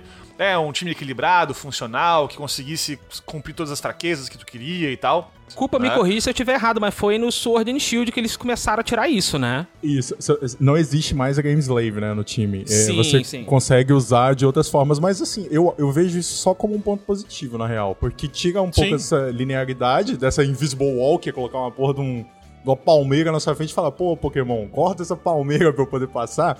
Agora Isso. você tem que. Aí tu no time com um Scyther fala assim, ó, não posso, cut. não, não sei, eu, tenho, eu tenho, eu tenho um, um louva-a-Deus com foices no lugar que chama Foicer. O nome dele é Foicer. Não, pera aí, não, Isso. pera aí, não, não, pera, pera. O nome dele é Foicer, a evolução dele no futuro seria Tesouras e ele não pode cortar nada. Ah, não, vai se fuder. Não pode, não, Não, não pode, pode. não pode, não tem isso? cut, não aprendeu cut. Isso me lembra aquela história do RPG muito clássica, né? Que o druida chegou na floresta, mestre, posso subir na árvore? O mestre vira, você tem perícia subir em árvore? Não, então você não consegue. Muito bom, parabéns, essa historinha. aí. Parabéns, excelente, excelente. É a mesma coisa. O, o foicer não pode cortar, cara. Isso é uma parada que eu, que eu nunca, assim... É, tipo, ou tu com Lapras no time não tem surf, não posso ir no mar com Lapras. Não, ele tá é porque lá pra Essa porra, eu vi o anime inteiro, caralho. Que tem o Lapras que só monta em cima, não posso? Não pode. Sim, Pode. hoje eu entendo, né? Que, que é o lance de você botar milestones, de, não- é, de- da pessoa não sair passando na frente no jogo, sim, né? sim, sim. Mas bom, a gente falou aí de, de montar o time, né? E, e, cara, uma coisa que Pokémon desde o começo fez e que é bem legal é, é o sisteminha de fraqueza, resistência e tal. É, o, o pedra, Assim, papel, claro. tesoura, Spock, lagarto. Isso, é, como, sei lá. Pokémon geração 1 tem quantos tipos? Tem uns, uns 13, 14 tipos por aí, não são isso? É por aí, né? Temos Pokémon aí de inseto, dragão, elétrico, lutador, fogo, voador. Coração! Pela união dos seus poderes, eu sou o Capitão Planeta! fantasma, grama, chão, vou usar aqui a tradução aqui do ground, tá? chão, Solo, terra. solo, gelo normal, veneno, psíquico, pedra e água. E, e assim, essa ideia de fazer esse, esse sisteminha de fraqueza é muito legal. Só que daí cagaram no pau porque Muito, né? alguns tipos são equilibrados Ah, e alguns são o psíquico. Porque assim, beleza, dragão é OP? É OP dragão na geração 1. Porque ele só é fraco a, a gelo e a dragão. E ele é forte a porra toda, quase tudo ali de mais importante. ele resiste, ele resiste os elementais, Existe né? a fogo, a água, enfim. Mas, cara, como tem só três Pokémons dragão no jogo, foda-se. O problema não é nem esse. Sabe Né? qual que é o único golpe de dragão que tem, cara? É o Dragon Breath, cara, que ele dá dano fixo. Parabéns. Isso. Parabéns, hein, Parabéns. gente? Mas pelo menos tem gelo ali. Agora, a pior bosta é o psíquico. Porque vamos lá, o que acontece? Primeira coisa importante do Pokémon geração 1 pra audiência que não conhece e não jogou essas paradinhas. é que na geração 1 tu tinha só quatro status em cada Pokémon. Tu tinha ataque físico, defesa física, especial e velocidade. Era isso. Isso. Né? Então, pro combate físico, tu tinha ataque e defesa separados. Então, Pokémons como, por exemplo, o Onix, que é, cientificamente, tá? O pior Pokémon da geração 1, Olha, isso é ciência, são números, que tem defesa super alta, mas o ataque físico é uma bosta. Então eles são inúteis, porque eles não morrem, mas também não matam e foda-se. Agora, por exemplo, pega uma Lacazan na vida. A Lacazan tinha especial muito alto. Então ele não só ataca muito forte, sim. com especiais, mas defende forte também, porque o especial era o ataque e a defesa. Então só isso já fudeu. Fudeu muito, fudeu pra caramba. E daí, Psíquico era um tipo que tinha pokémons especiais muito fortes, né? Sim. A Lacazan é o clássico aí, o foderalhão. Sim, sim. sim. Beleza. Aí Psíquico era fraco a quê na geração 1? É inseto e acabou. E fantasma, né? E, e a Fantasma. Fantasma tinha um bug que deixava resistente daí. Sobrou inseto. Beleza, peraí, vamos lá, insetos. O melhor ataque de inseto é Twin Needle. Ele é 25 de poder, parabéns. 25. Só quem aprende ele é o Bidril. Parabéns. Uau. Ou seja, o melhor Pokémon de inseto pra lutar contra um Pokémon psíquico era o Bidril. Um ataque decente no status. Aí o Bidril é dual type com o quê, além de inseto? Venenoso. Venenoso, que é fraco a quê? Psíquico. Parabéns. E é exatamente o problema dos, dos Ghost Type, né? Da geração 1. Né? Os fantasmas da geração 1 tinham esse exatamente Também. este problema. Eles eram fantasma e venenoso, né? Isso, que é a linha do Gastly. isso É, aí. exatamente. E aí, pokémons como, por exemplo, o Scyther, que era um pokémon forte, eu tenho o Pinsir. Foi né? ser o Que Pinsir, tinham status fortes e eram pokémons de, de, de inseto que não eram Poison junto, não aprendiam um puto ataque de inseto. Parabéns. Parabéns, parabéns. É- Ou seja, Psíquico era OP. É isso. Era muito forte, era difícil tu ganhar de um Muito psíquico. Pra você ganhar de um psíquico, você tinha que botar outro Pokémon psíquico. Isso, e torcer pra matar É, antes. porque, porque o Pokémon psíquico é, é, dá meio dano, né? Quando você usa ataque psíquico, psíquico ele dá not, not very Isso. effective. Isso, Então você tancava. Agora, é a única forma de você fazer. Você entrava num, nesses campeonatos aí da molecada. A molecada botava o famoso Mewtwo com Psychic, Blizzard, Flamethrower e, e. Thunder, né? então, assim, porra, o que que tu fazia? Era muito absurdo, era muito absurdo. Mas assim, tirando o psíquico que era realmente OP e probleminhas assim pontuais, é um sisteminha que era bem legal desde a geração 1 já. Então, aí que eu vou entrar com mais informações que, que, que é bem mais ou menos, Samuca, na verdade, Vamos tá? lá. Primeira coisa, crítico era baseado em speed. Ou seja, quanto mais rápido, mais crítico você dava. Quer ver agora piorar ainda a merda aí? Não, calma, dá pra piorar, dá pra piorar. Dá. Vai piorar. Dá, dá, vai piorar. dá porque é o seguinte: tu tinha os status indo de 0 até 255, Isso. né? O valor numérico dos status. Isso. é. E não tinha no sistema como mais, mais do que isso. Então, caso tu tivesse com um status muito alto, usasse de novo ali um buff, ele dava o loop e ficava bosta de novo. Parabéns. Ok. E em relação ao crítico, tem uma coisa muito louca também que é o seguinte: o crítico ele ignora defesa do alvo na geração 1 e também ignora buffs e debuffs e a porra toda. Ele passa tudo. Então, depende da situação, se tu tá fazendo uma build que dá bastante debuff, que diminui a defesa do alvo bastante, e tu dá crítico depois disso, talvez o teu crítico saia mais fraco do que o teu golpe normal, porque o crítico ignorou as mudanças de status na defesa, saca? Então, era, era mais vantajoso às vezes tu não dar crítico do que tu dar crítico. O que acabava sendo muito esquisito. Agora, a parada mais louca é o seguinte: tem aqueles golpes que são one hit KO, que se tu acertar, o oponente já era. Que são Horn Drill, Fisher e Guillotine.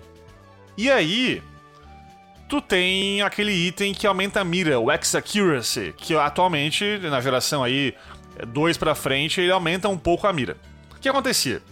Esses golpes que são hit kill, eles têm a parte negativa de ter uma mira muito ruim, é tipo 15%, 20%, 30% no máximo ali.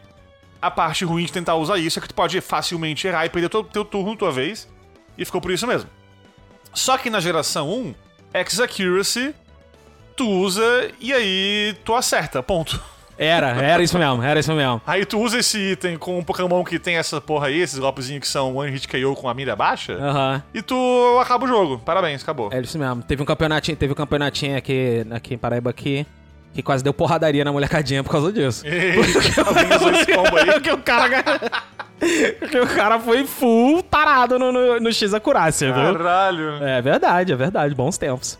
Bons tempos. Então, assim, o jogo tinha probleminha de design, probleminha de bug aí Tá, pra tinha. caramba. Tinha o bug do, do Lich Seed com Toxic que eu adorava fazer. Fazia mesmo, foda-se. Vem, não me julga não. Você que tá ouvindo aí não me julga não, tá? Como é que é? Eu não lembro disso aí, não lembro. É, porque o Toxic e o Lich Seed, eles... É, é como se fosse o mesmo status na, na programação. O mesmo código na linha, sacou? Certo. E aí, se Aham. você botasse os dois, o Toxic ele ticava como se fosse o Lich Seed e ao contrário. Então ele dava quatro vezes o Toxic e quatro vezes o Lich Seed.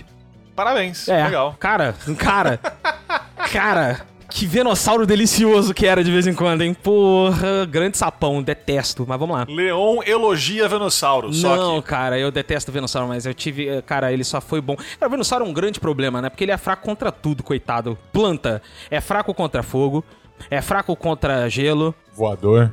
voador, isso. boa. Aí tinha o Poison, né? E o Poison ele tomava de bug, na época ele tomava dois de bug, tomava de grass também e tomava de psychic. Olha que delícia. Psíquico. Olha que Maravilha. delícia, olha que emoção. Hã? Bom, bom demais. Ele só Isso que ele é o tanque dos iniciais, parabéns. É, é, é. Parabéns. Uma estrela. Mas assim, de novo, é, a gente falou agora há pouco aqui, né? Eu citei que o Pokémon Red e Blue, eles são milagres de programação, cara. Pra caber aquela porra toda no cartucho é foda. Então, assim, Eu não tô tirando mérito, não, cara. Mas assim, o que me espanta, o que me espanta é que o Gold, Silver Cristal que vieram logo depois, cara, vieram corrigindo essas porra toda e melhoraram e aumentaram o jogo. Quer dizer, é, ah, mas o- então, aí é que tá. Por quê? Porque, que nem eu falei agora há pouco também na, na, na hora de falar de como é que o jogo foi feito aí, eram nove pessoas fazendo meio que um side project. Ok. Blue Red. Ok, você tem um ponto. Fez um puta de um sucesso, aí quando foi sair o próximo, daí sim, Aham. Nintendo em peso fazer a parada. Aham. Então, porra, só de o jogo funcionar, ter ideias tão boas que estão aplicadas aqui de um modo bem ok, é, já é uma vitória foda, cara. E assim, é, só, só um adendo, assim, é que desde o primeiro Pokémon existe a questão dos IVs e do- dos EVs, né? Os Effort Valors e os Individual Valors. Tem uma questão interessante sobre esses valores, porque, por exemplo, como não tinha cor na época, não existia esse conceito de Pokémon Shine visual. Mas Hum, bem lembrado. na combinação dos IVs do Pokémon que você tá capturando, você conseguia saber se ele era Shiny. De qualquer forma, existia essa, essa diferenciação, né, de status de cada Pokémon. Então, tipo assim, você já dá uma característica única pra cada bicho que você pega, porque os encontros são totalmente aleatórios desde aquela época. Então, pra evidenciar, né, o trabalho que os caras tiveram pra fazer o, o, o jogo com essa ideia de, de, de já trazer um pouco do competitivo, né, de você conseguir Sim. o melhor de todos pra poder dar uma surra no seu amiguinho. Muito bom a motivação. Falar em surra, falar em surra, é, uma coisa que que poucos aí, de repente se, se tocam, percebem, é que os iniciais aí te falam se tu vai tomar uma surra ou surrar o jogo no single player. vou Né? além. Samuca, vou além. Hum, Não é só inicial, não. É inicial plus versão. A versão Red é cientificamente mais difícil que a Blue. também, também. Mas assim, é que tipo, como qualquer RPG, eu acho que é assim até hoje, é, o começo tem de ser mais difícil do que o final do jogo. Porque É. quando tu tem à à dis- à disposição da tua estratégia tudo do jogo inteiro, Hum. tu pode ser bom e fazer um time bom. É, rola, rola, um, Certo. rola um, um- um- uma bola de neve. Rola, pô. Sim, agora, por exemplo, Pokémon. Antes do Brock, do ginásio 1, tu não tem muito o que escolher de como capturar diferente. Sim. Né? Então, se tu começa com o Charmander, tu se fudeu. Modo hard. Chasmana. É, é kinda. Porque assim, o Charmander, eu, eu digo no early game, isso que eu quero dizer. Porque o Charmander, no- na geração 1, não tem o que tem hoje em dia aí de Metal Claw pra ser mais forte que a pedra. Porra nenhuma. O Charmander era uma merda contra o Brock e contra a Misty. O, o Squirtle é o modo, vamos dizer assim, médio, porque ele é bom contra o Brock e na Misty ele é né, igual. E o Venossauro, o Bulbasauro, é o modo fácil no early game, porque ele é forte contra o Brock e a Misty. Até isso é massa, porque a dificuldade tá ligada ao inicial, no, no early game pelo menos. Venho por meio desta discordar dessas afirmações um tanto quanto maldosas a respeito da dificuldade de ser atrelado somente a isso. Ok? Eu não falei que é somente, eu falei que é um fator. O inicial não é só bonitinho ou não bonitinho. O que eu quero dizer é o seguinte: veja bem. Esse papo aí de que pegou o Charmander e vai penar em Cerulean é porque não, não, não, não capturou o Pikachu lá na floresta de Viridian, meu parceiro. Mas é isso que eu tô dizendo. O Charmander. Ô, meu o parceiro. Charmander é ruim em, em, em Cerulha. Pô, mas aí tu vai ficar só com o Charmander, pô? É isso? Não, não vou, mas é isso que eu digo. Tu precisa daí pegar um Pokémon diferente. O Pikachu não é assim tão comum na floresta. Não, só 5%, cara. Que isso? Na época do jogo ali, que não tinha internet porra nenhuma, quem não passou pela floresta e viu só um monte de inseto e foi reto e foda-se, entendeu? Quem tava com o Charmander ficou farmando lá, não vem não. Ficou farmando é. com o Ender. Então, o, o inicial, o Charmander, ele te faz ter que se esforçar mais. Cara, tu com o Bulbasauro, tu passa o rodo no Brock e na Misty. Fácil, fácil. No Brock da Entendeu? Misty e, e ainda rido um pouquinho do Surge ainda. Falou assim, ó, Surge, vamos trocar uma ideia nós dois aqui, cara. Isso aí. Então, o, o early game, eu digo early game mesmo, tipo assim, até o Brock e a Misty no máximo ali, é definido bastante pelo teu inicial. Sim, concordo, concordo. E assim, isso hoje em dia até rola ainda, não com os mesmos elementos, de repente, mas tu vê em cada Pokémon novo que sai aí, dá pra tu perceber isso. E eu acho que é uma escolha massa, porque deixa o jogador escolher a sua experiência. É da hora isso. É, os senhores, na origem das suas vidas de Pokémon, jogaram pela primeira vez aí o Pokémon Red, Blue, Yellow, sei lá o que aí, e pegaram quem no inicial? Vamos lá. Porque eu fui Charmander, desde sempre. Errou! Eu, fui, eu, eu não joguei o Red nem o Blue, né? Eu fui jogar direto o Yellow e Yellow você pega o Pikachu. Então, o que que acontece? Eu fui, eu fui ter experiência com canto no, naqueles remakes do GBA, né? O Firehead e Left Green. Left Green é a versão do Lula. Do, do Green. Left Green. Left, O Left Green. Left Green, porra, vez da esquerda? Pega, pega pra mim aí o Xamã, eu gosto do Xamã, ele é bom. pega que o companheiro é vermelho, Meu parece o Deus. PT, parece o PT. Pega Oh, lá. desculpa, é, é Left Head e.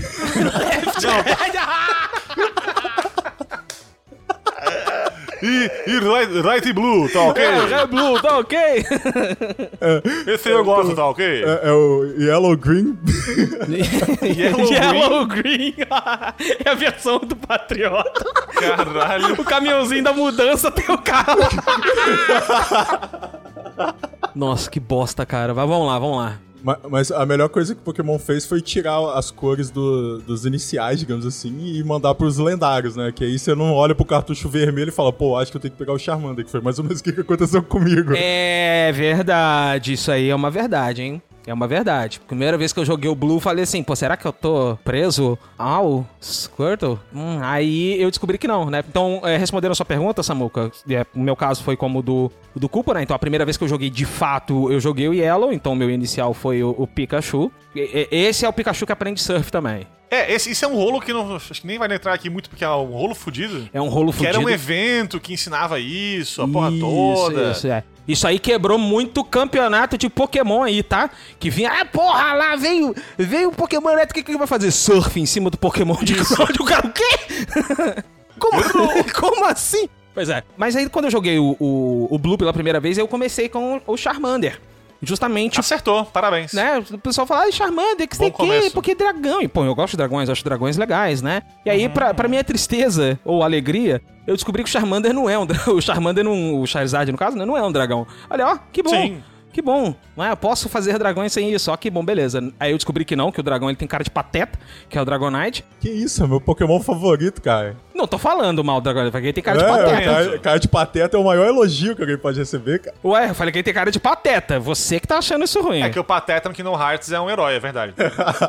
Quem achou ruim foi você. É que você falou com um tom de ironia. Não, não, não, mas a interpretação foi sua, amigo. Tá, aqui a identação foi toda sua. E, e- e, bom, é, uma coisa que eu acho também foda do, do, do da geração 1 é a, a área em si, a região em si, que é canto. Nossa, eu odiava, gente, desculpa. Nossa, que raiva que eu tinha de canto, cara. Nossa, eu gosto muito, cara. Primeira coisa porque eu gosto porque ela dá um loop em si mesmo. Isso é legal, isso é o verdade. que faz a tua jornada ser, ser da hora, né? Porque tu começa ali em, em, em Pallet, vai pro norte, dá assim uma rodadinha assim em sentido horário, depois chega de novo em Pallet.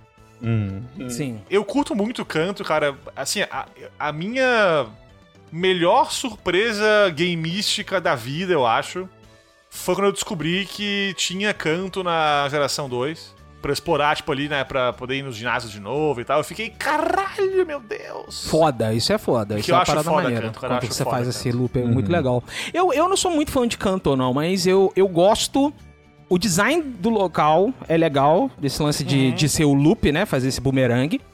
Mas o que eu gosto mesmo é da jornada em si, Encanto. Que eu acho que nu- nunca mais Sim. eu tive. Minto. Eu tive algo parecido na terceira geração, que é a geração que mais me impactou como um todo, né?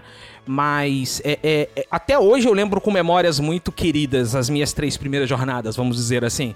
Tem, tem um fator da adolescência e juventude, whatever, com certeza, tá? Eu- mas eu- tem, tem. desconsiderando isso, é uma jornada muito memorável, né? Porra, tu lembra onde é que você captura os três pássaros lendários, você lembra onde é que Sim. você captura o Mewtwo, você lembra quem são os líderes de ginásio, você lembra quem são os a Elite 4 e depois Sim. tu lembra quem é o campeão, e você lembra sempre dessas coisas todas, você vai lembrando que, por exemplo, é um, é um detalhe que eu já não lembro com tanta coisa igual na geração 3. Na geração 3 eu já não lembro tanto assim. Eu lembro, tá aqui, né?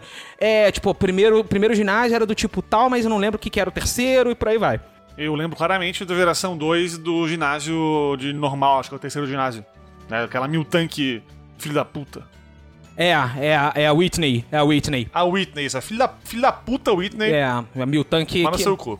Miltank. Tenebrosa essa Miltank, hein? Tenebrosa demais. Na geração 1, acho que eu, eu sofria muito mais no early game mesmo do que no late game.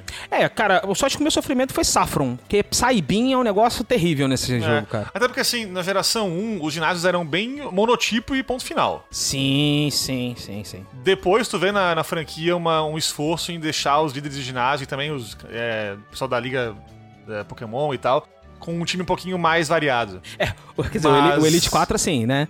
Vamos lá. Lorelai, time de gelo. Tem Pokémon de gelo? Tem Pokémon de gelo? Tem, tem. Pokémon de gelo? Tem, tem, tem. Tem os Pokémonzinhos de gelo É, aqui, ele, então. beleza. Bruno, Pokémon lutador. Tem Pokémon lutador? Tem, mas tem um Tem. Onix perdido ali. Então você fica, hum, tá ok. Aí vem Agatha, Fantasma. Aí você, ué, mas só tem é meio três. você fala assim, ué, Isso. só tem três Pokémon fantasma nessa porra. Aham. Não, aí a Agatha ela tem cinco Pokémons, que são dois Gengar, um Haunter, uma Rabok e um Golbat. Você fala assim, caralho, é fantasma ou é Poison essa porra? Sim. É, mas daí chega o Lance, e o Lance é loucura, porque. E, é por isso que acho que é a luta mais memorável e difícil da liga, o Lance. 433 Agonites, né? Não, assim, ó, é dragão, o tipo dele. Daí tem Dragonites, ele tem um Gyarados, que tipo, tá, é um dragão chinês, mas o tipo dele é água barra voador. Aham, aham. Um Aerodactyl, porque foda-se. É tudo que tem aparência de dragão. Olha como é que o jogo foi além. Pô, mas né? Aerodactyl é dragão, cara? Não, não é, mas tem aparência. bizarro, ele parece um dragãozão, né, cara? É, meio que parece ali. E, então, assim, é o combate mais difícil mais, e mais memorável por causa disso. Mas, pô, sei lá, pega o Blaine em Cinnabar. Cara, tu pega um Pokémon de água e tu passa o rodo com surf ali e deu. Sim, sim, sim. Sim, sabe? sim, sim. Entendi, entendi, entendi, entendi. Seu ponto. É, realmente é isso. Cara, é porque vocês tinham perguntado sobre canto, eu acho. Eu acho que eu concordo plenamente com o Leon, assim, porque eu não acho que seja o melhor design, assim, da, de região e tal, de Pokémon. Acho que, inclusive, o melhor design de Pokémon pra mim é Galar, por incrível que pareça. Galar é a região mais recente agora, né? Não, é, é antes da, da mais recente. Ah, Antes Galar da- é Sword and Shield. Sword ok. and Sword and Shield, Tá. isso, exatamente. É, a região é da hora, sim. É da hora a região. É, eu, eu achei muito foda, é, até voltando assim pra olhar sobre, sobre o jogo e tal, pra participar do podcast, que, tipo, cara, eu conheço tudo. Eu conheço todos os, os, Aham. cara- os líderes de ginásio, eu conheço a Elite dos Quatro. Eu lembro que na época eu era muito criança ainda, né? Conheci o Lance e eu achava ele o cara mais foda do mundo, cara. Sério. Sim, pra caralho. Quando eu peguei a cartinha do TCG do Lance's Dragonite, eu fiquei maluco. É, eu tinha, eu tinha Sabrina Zalakazan, que era brabo, viu? Inclusive, Também. o meu amor pela Sabrina veio daí.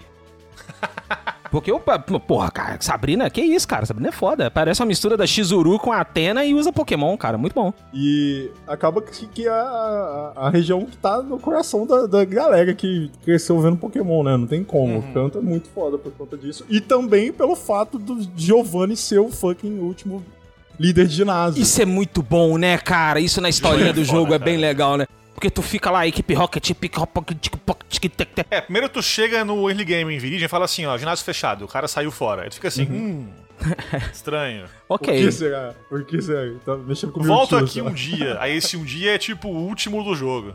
É muito foda. Não, aí, porra, tu enfrenta a equipe do mal que tá roubando Pokémons. É, porque no anime a equipe Rocket é bem assim, trapalhona, né? O Jesse James ali, tudo, É.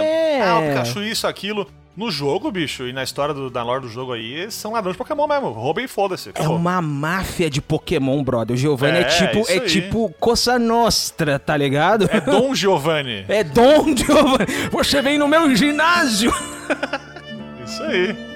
no dia mais feliz da minha vida. e me pede a insígnia sem beijar a minha mão?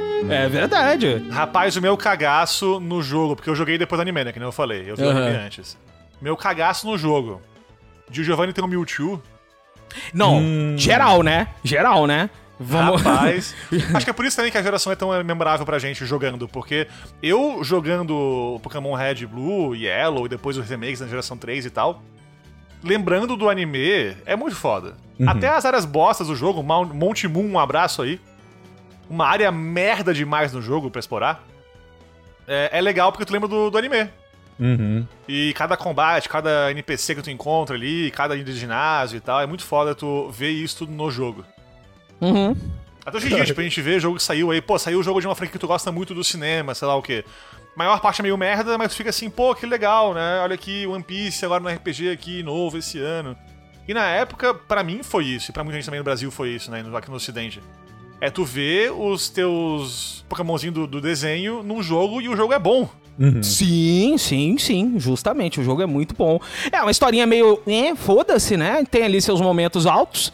Né, os pokémons lendários, não sei o que, tem a, toda a historinha do Mewtwo, Uma coisa né? que é- massa da história é o seguinte: quando tu compara a tua jornada com a do teu rival, tu vê que o teu rival sempre tá à tua frente, tu sempre encontra ele saindo da cidade, saindo do ginásio, e até que no final tu encontra ele como campeão da liga antes de ti. Só que quando tu compara as tuas jornadas, a dele foi com pressa pra ser o campeão, o número um do mundo e tal, e tu aproveitou mais do que ele. Tu conheceu mais lugares do mundo. Tu não preocupou só apenas em fazer o time mais foda, mas tu se preocupou em conhecer os pokémons, conhecer canto. Sim, sim, você encontrou. É muito o- massa isso. Três pássaros fodelão, um que é Sim. fogo puro, outro que tem um rabão de gelo e outro que com a cordão elétrico, assim. E caralho, gerou a carreira de cocaína inteira. Uhum, Você ainda encontra o Pokémon que foi um clone que deu errado, mas acabou dando certo. Que é o Mewtwo. Né? Isso. é o clone Junto que... com os errados que estão ali, que são o dito. que é. A teoria louca aí que eu, eu acredito. Porra, mas parece muito, tá? Cara, é. Eu- pra, pra mim é Quem- isso aí. Nossa. Você ouvinte que não conhece a teoria aí é o seguinte: a teoria é que os ditos são clones do milho que deram errado. Na verdade, a teoria é mais como é complexa. É o único clone que deu errado e ele consegue virar outros pokémons e cruzar com outros pokémons e se reproduziu. É, porque assim, ambos têm transforme, o dito e o mil. São os únicos que tem Transform. Ambos são rosinhas e o Shine é roxinho. Uhum. Ambos têm os status todos iguais. Ataque, defesa, sei lá o que, todo mundo ali nivelado certinho. Sim, né? sim. Claro que o Mew muito mais forte, mas também nivelado. Tem muita coisa que é, que é parecida. E aí, ah, pra mim, assim, tipo, o que é o essencial, tu encontra ditos na caverna onde tu acha Mewtwo. Muitos ditos lá, muitos ditos Sim. lá. E aí o jogo meio que dá a entender que, que todo o procedimento, né, que o Mewtwo fugiu pra lá, né? Tudo ocorreu ali perto de Cerulha. Né? Que Sim, é uma caverninha sim, ali sim. perto de Cerulha que tu vai. Então dá a entender. E, e é o que eu disse mesmo, Samuka. O único, os únicos pokémons que tem Transform Isso. são Dito e o Mil. Não tem outro, Sim, até isso aí. hoje, até hoje nenhum outro tem, tem Transform além do Dito e do Mil. Não tem como não pensar que não é, né?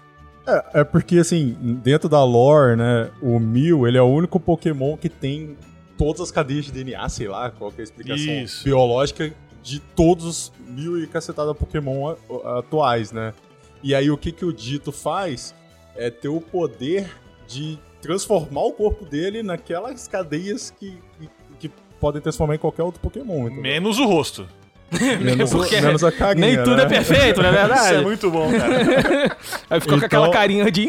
"Hum, É, na, na real, os dois têm o mesmo poder, só que um imita o poder e o outro realmente tem o poder, entendeu? É mais ou menos essa a sim, ideia. Sim, sim, Foda, sim, sim. foda. Mas, mas é, tem essa, essa teoria aí de que tem uma- um clone e tal. Já que abriu precedente com o Mewtwo, né? Porque não com outros Pokémon também. Afinal, a Isso. equipe Rocket tá lá desde o surgimento do, de canto, né? Praticamente. É, das teorias loucas do Pokémon, acho que essa aí é a que eu mais acredito, cara. Fácil, assim. A, a teoria de que o Mr. Mime é pai do Ash, você não, não acha mais forte, né? Essa aí. Cara, Mr. Mime. Vamos puxar aqui um pouquinho pra falar Pokémon aqui bizarro.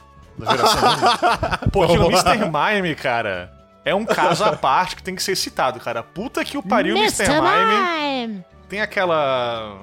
aquela falácia que existe. né? Que assim, não, geração 1, todos os Pokémon são maravilhosos. São, são, são. sim. Nossa, geração 1 é que era bom. É. Amigo ouvinte, amigo ouvinte. Você com essa cara de pau aí vai falar aqui pra mim que o design de Mr. Mime é bom? De Magnemite é bom?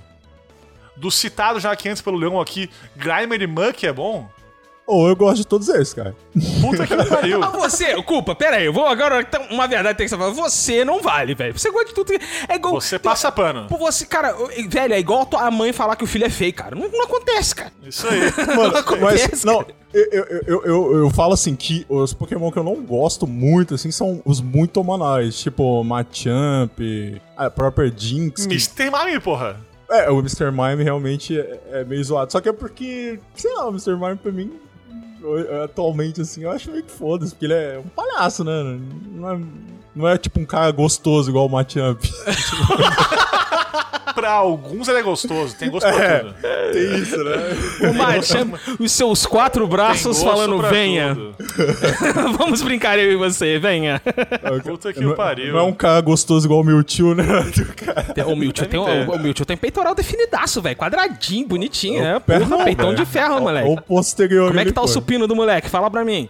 É, brother, sinistro. Ó, e, cara, uma- um Pokémon que eu sempre detestei é o Electabuzz, cara. Que bicho imbecil, velho. Adoro, adoro. Ah, eu adoro. acho foda a Electabuzz, eu acho massa. Nossa, eu odiava ele no desenho, porque... Ele falava assim, eu falei, caralho, que porra de barulho é esse? É Que muito porra bom, de, cara. Que porra de barulho É muito bom, esse? puta que pariu. Electabuzz, vai, Buzz. Eu falei, caralho. Magma também, cara, nossa. Designs bizarros do, da geração 1. Não é à toa que surgiu a, a lenda, o mito aí do Dugtrio e do Diglett. que são os caras portão debaixo da terra.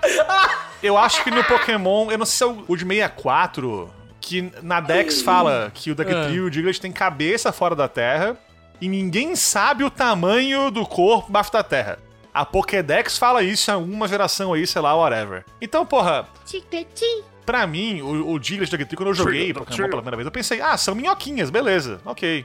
Aí me falam isso na porra da Dex e eu fico assim, peraí. Aí não dá. Não, eles Não são dá. minhoconas, porra. Qual que é o problema? Ué, não sei, porque, pô, minhoca tem cabeça? Tem, ué. Tem, ué, não? Não, a minhoca tem uma Tem, ponta e outra ponta. A minhoca não tem cabeça.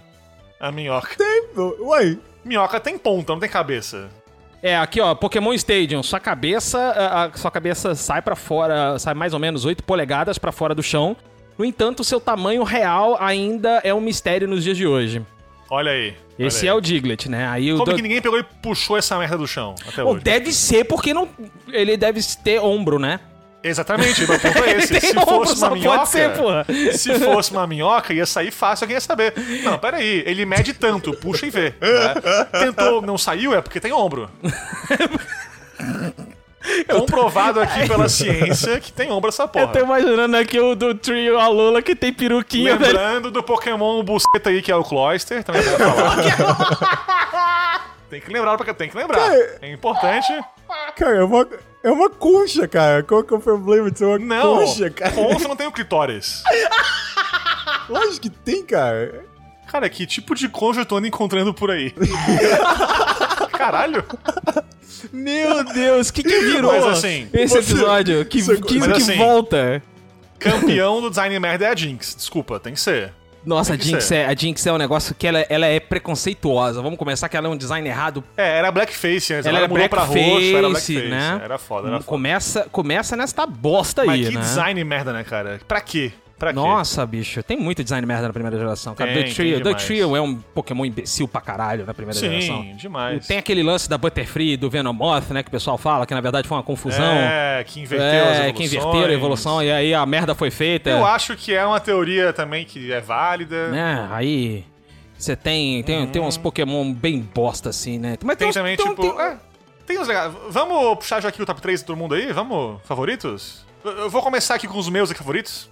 Tá. Não sei se top 3 aqui, mas vamos citar aqui alguns. Primeiro eu quero citar aqui, aliás, curiosidade aí, in- inclusive, o primeiro Pokémon que foi designado, desenhado, feito na história. Isso é falado pelo próprio Tajiri aí numa numa entrevista aí, que é o Raidon. Eu acho foda o design do Raidon. Foda demais. Sim. Eu curto muito. Uma das entradas de Pokédex mais bizarra que tem, inclusive. Ah, acho que várias aqui nessa geração. É que ele, é, a, a- a casca dele é tão dura que ele pode viver próximo do centro da Terra. Olha aí, é uma vantagem, é uma vantagem. Mas eu curto muito Raidon. Eu acho foda, foda também o design do Charizard. É, eu sei que é balaio, mas é, é balaio por uma razão. Ele é foda, é muito massa o design dele, ataques que ele aprende, enfim, tudo isso. Eu curto muito também o Gengar, Gengar brabo. Mas assim, pra mim, pelo menos, top 1 da, da geração 1 aí, em relação a design, a desenho dele mesmo, visual, é sem dúvidas o Gyarados. Desculpa. Nossa, Porra, acho. Nossa. Dragão chinês, foda pra caralho, maravilhoso, assim. Junto com o Arcanine. Os dois. Meu top 1 aí empatado. Até hoje, quando eu jogo qualquer ora, Pokémon. ora, ora! Como é essa muca? Um top 3 com quatro opções? Veja Por você! isso que eu falei aqui que tem um monte aqui, foda. Vamos citar o que quiser aqui, deu, acabou. Então tá bom, É entendi. porque assim, tem tanto Pokémon massa que citar só três é difícil, é complicado. entendi. Tem, não, até hoje, até hoje, todo Pokémon que eu jogo, eu procuro qual versão tem o Growly pra capturar. Se você está jogando da forma correta, você está jogando da forma correta. Se você está jogando da forma correta. Então eu procuro ele porque Arcanine eu acho maravilhoso, junto com aí o Gyarados, pra mim, top 1 empatado. É, virei o Leon. Culpa, você. Cara, tem três dos meus Pokémon favoritos ever, né? No 151. Então vou, vou listar os três aqui. Listos. Ó, Gengar, Pokémon fantástico. Pokémon Foda. com super Pokémon aí. é, futura tatuagem minha aí. Ô, brabo. Dragonite, não teria como ser diferente. Uhum. O primeiro dragão que eu tive contato na minha vida e a paixão pelo tipo dragão surgiu aí e tal, Sim. com o filme do, do Mewtwo e etc. E, e o top 1 ever, sim, Mil. Eu- Sei lá, cara, eu, eu simplesmente adoro o Mil e não, não sei porquê, assim, é um Pokémon foda. É o mais carismático pra mim, isso daí. Show de bola. Show de bola. Posso então o meu? Posso, posso fazer o meu top 3, Mer? Fica à vontade. Top 3, Mer, em terceiro lugar. Minha querida forma canina favorita, que é o, o Rapidez. Amo demais Rapidash. Porra, é É uma um... canina Rapidash? Uma canina. Que jogo Eu tu viajei, jogou, cara? eu tava pensando no Arcanine e falei Rapidash. Muito bom, deixa isso na edição. Deixa isso na edição. É, é, porque, é porque o Arcanine ele tem Extreme Que Speed. tu jogou? É que tem Extreme Speed, por isso que ele é Rapidez. Entendeu? Ah, entendi, entendi. Em segundo lugar, eu coloco aquelas orelhinhas bonitinhas do Jolteon, que eu amo de paixão aquele Uhum. gato, cachorro, sei lá o que que ele é.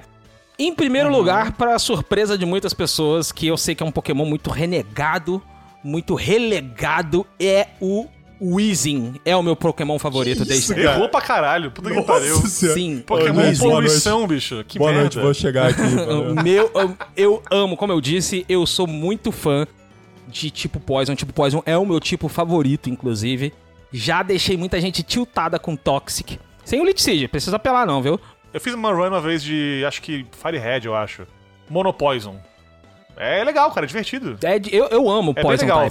type. Nido, Nidoking.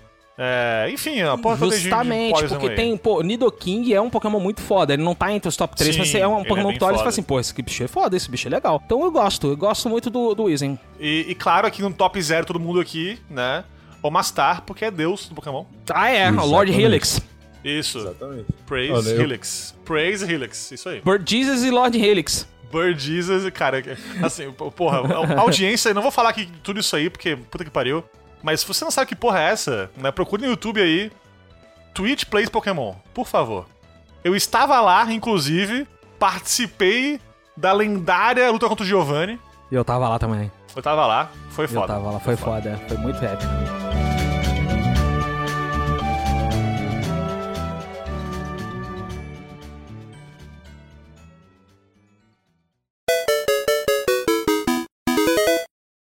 Agora o momento curiosidades de Pokémon.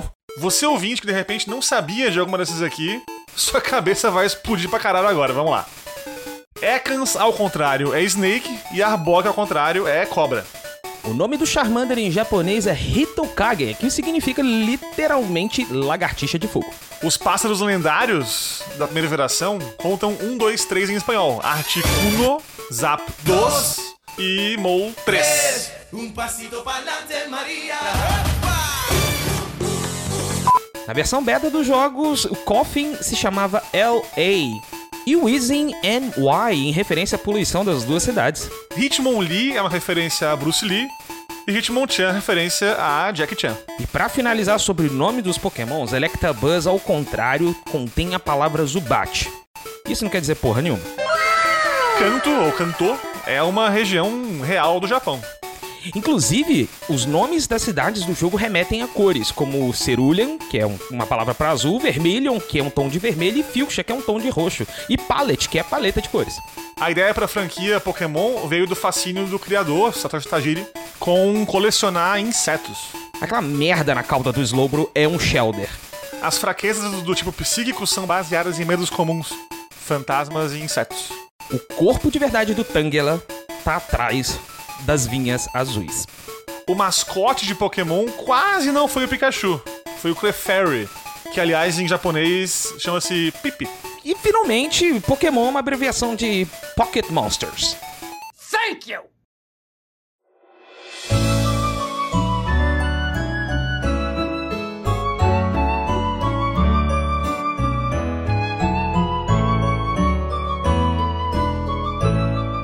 Pokémon Yellow, Samuka e Culpa é uma merda. Próximo tópico. Errou! Discordo. Errou muito, errou muito.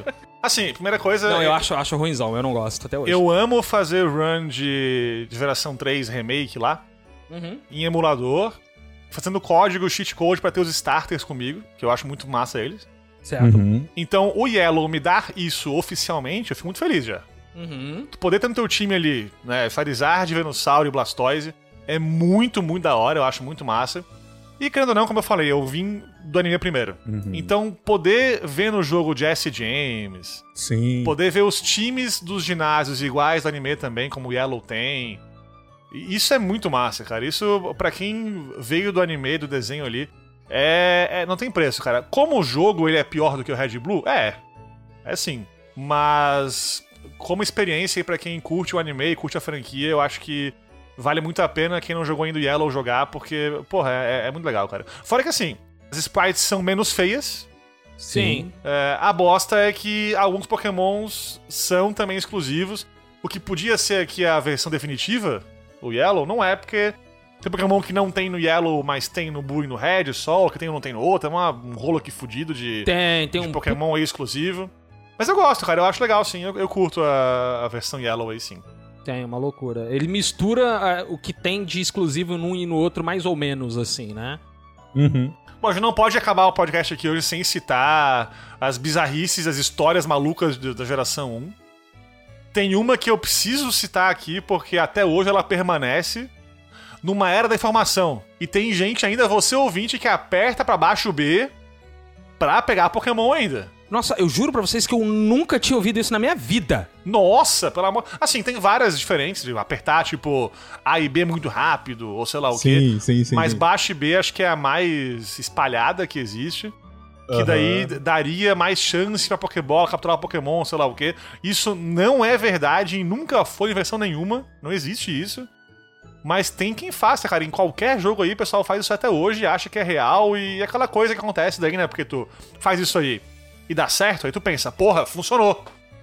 É. Não, caralho, deu sorte, filho da puta. Seu animal. É. Mas enfim. A única coisa que dá pra você ver na hora de você capturar é quando ela dá aquela tremidinha junto com uma giradinha, que é a captura crítica, né? Que você garante que ele tá sendo capturado. É, mas não foi tu que fez aquilo, foi cagada. Foi sorte. Né? Ah, mas é, sorte, cada um tem a sua, né? Cada um faz, a sua sorte. Exatamente. Entendi, entendi. Porque tinha muito isso. Tinha quem falasse também que tipo, tinha que apertar pra baixo e B no ritmo da bola balançando. Meu Deus do céu. Não, isso, por- isso eu já. Isso, eu não, admito. Esse eu fiz. Apertar o A ou o B, né? Isso, olha na- quando no tup, aí eu É, ficava então. puto porque nunca funcionava, né? É, porque nada se funciona. Isso aí é só psicológico, só essa porra aí. Sim, você tem um, um, um hatezinho, né? É, é, de, de acordo com o tipo de Pokébola que você tá usando. Mas assim, não, não faltam esses rumores da geração, tem muita coisa maluca. É, outra coisa louca também é o Mil em Vermilion, que tem um caminhãozinho assim meio que fora da área andável no jogo ali. Caralho, o Pokémon. Não, pera. Não. O, o Pokémon é- é mais bom lendário de todo. Onde é que ele tá? Debaixo do caminhão olhando você. Ele é um mecânico foda, olha Uai, aí. mano. Olha aí. Ele vira tudo, inclusive o mecânico. Passa a chave, Exatamente. faz a chave inglesa aí, filho. Faz favor. ô, ô, ô, Leon, olha, não, olha, vamos lá, peraí. Pokémon de qual empresa, desculpa? Nintendo, né? Cujo principal personagem é quem? É o Kirby. É o Kirby. é, É o encanador, é o encanador. É o encanador. É, é o Mario. Ah, ok. Pra poder Aham. fechar ali o grupo ali de pessoas que fazem trabalhos manuais, falta quem? O mecânico. O O mecânico, mecânico, é o Mil. tá certo. Faz, faz O sentido. faz mecânico é o. Mil. Tá aí. Porque tinha isso, é tipo de, ah, porque no caminhão em Vermilion, embaixo do caminhão tem um Mil escondido. Esse rumor, porra, correu, né? Um monte de gente naquela época ali e tal. E não existe isso, mano. Não, não. Mas em 2003 teve o Mil Glitch, né? Que descobriram, eu não sei como, Isso, é. mas descobriram um- a forma de capturar o Mil. Eu lembro que as revistas no Brasil... Finalmente descoberta a forma Isso. de capturar o Mil. Eu falei assim... Descobriu como é que joga Pokébola debaixo do caminhão, porra?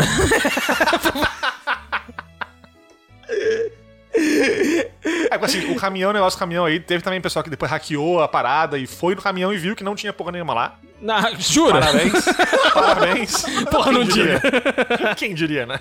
Quem diria? Mas o Mil Glitch, ele é um, é, um, porra, é um negócio tão complexo que eu tenho certeza que a pessoa descobriu na cagada. É manipulação de RNG, né, basicamente. É que você aí você tem que usar o, o nugget, você pega aquele nugget, né, que tu vende pra, pra ganhar dinheiro, né, pepita de Aham. ouro, caralho. Olha que jogo maluco, tu, tu faz, vai na loja de penhores vender Isso. uma pepita de ouro pra você apostar na sua rinha. Gasta isso num cassino e depois compra um Pokémon com as moedas do cassino. Parabéns. pra apostar na rinha, moleque, que merda. Aí, olha só, pariu. tu, você faz o negocinho, aí tem uma batalha naquela pontezinha de Cerulean, né? Que são cinco batalhas, mas tu tem como evitar uma de um jeitozinho maluco lá que tu faz, você consegue evitar uma. E aí, depois que você der a volta toda de volta pra Cerulean, tu encontra o Mil na caverna próximo. Olha só que coisa poética, né? Próximo da onde você pega o, o Mewtwo. Olha que legal. É, é que assim, tipo, o jogo ele define o teu encontro com o Pokémon selvagem com um RNG. Uhum. Então, tu manipula esse RNG com passos precisos e botões exatos no lugar certo. Aí rola isso. É, esse glitch, ele serve pra tudo, na real. Dá pra tu fazer aparecer o Nidoking no matinho de, de pallet, se tu quiser. Level 100, inclusive. Fica a dica aí. Caralho. Não é tipo hack, é, é, é glitch porque, É jogo, a glitch, gente falou né? agora no Aham. jogo, aqui no cast inteiro, né? O Pokémon aí geração 1, ele foi programado de um modo muito maluco pra caber no cartucho. Uhum. Então tu faz alguma coisa muito aleatória que é fora do normal e o jogo fala assim, ó, caralho, que porra é essa? Aí buga tudo. É, bu- aí. É, é. Tanto que esse, esse glitch aí do, da ponte, ele pode fuder teu save. É uma bizarrice desgraçada. Sim, sim. sim. Tem- hoje tem uma versão que é safe, que ele- o pessoal descobriu mais tarde, né? É o Isso, mesmo é. procedimento de manipular o RNG, mas que Aham. não fode teu save. Mas esse. Eu lembro que você, ó, você tem que tomar cuidado, porque se tu fizer um negócio errado, tu pode queimar a tua fita. Eu falei assim, caralho, revista, por que, que você tá botando isso aqui então? A criança de 10 anos não leu até aí ainda, já fez e fudeu a fita. Nossa, cara, fudeu. Parabéns. Pois é, pois é. É foda, moleque, tá? É um negócio muito complicado.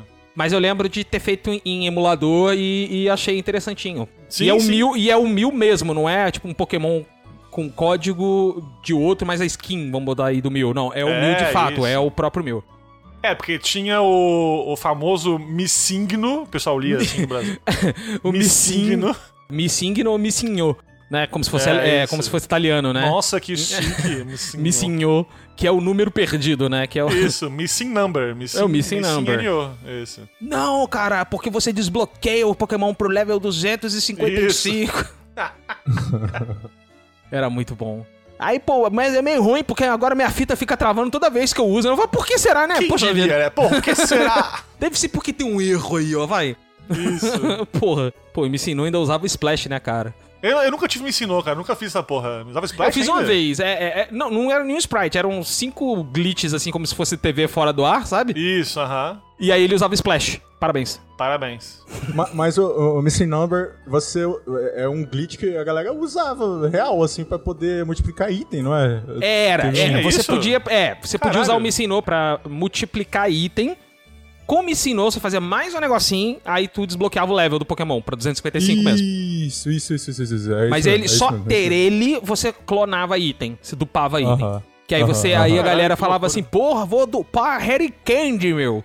Agora os Pokémon, tudo level 100, meu. Mal você sabia que o Harry Candy, na verdade, é a pior, um dos piores itens do jogo, porque você toma no cu se usar, é basicamente isso. Seu Isso, Pokémon isso não, não, evolui direito, enfim. Outro rumor bizarro são os tais os Pokédeuses. Que aí virou verdade depois, né? É, a gente tem hoje em dia aí os deuses da mitologia Pokémon, tem o Arceus, né, whatever.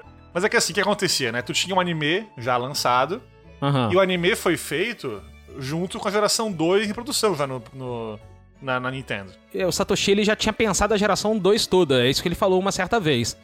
Que a ideia era lançar tudo. É, o, o- a geração 1 ia ter 190 Pokémons no começo. É.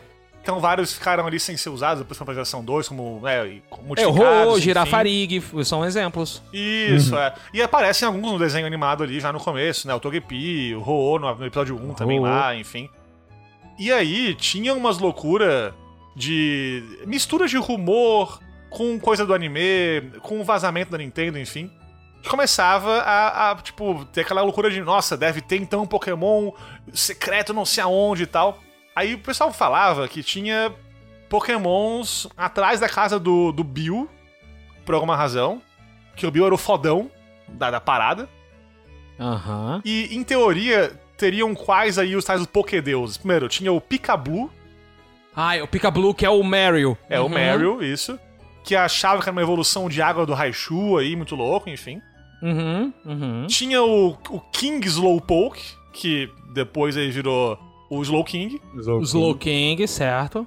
Também tinha uma sprite do Donphan, que também vazou no começo aí também. Ele foi parar no filme.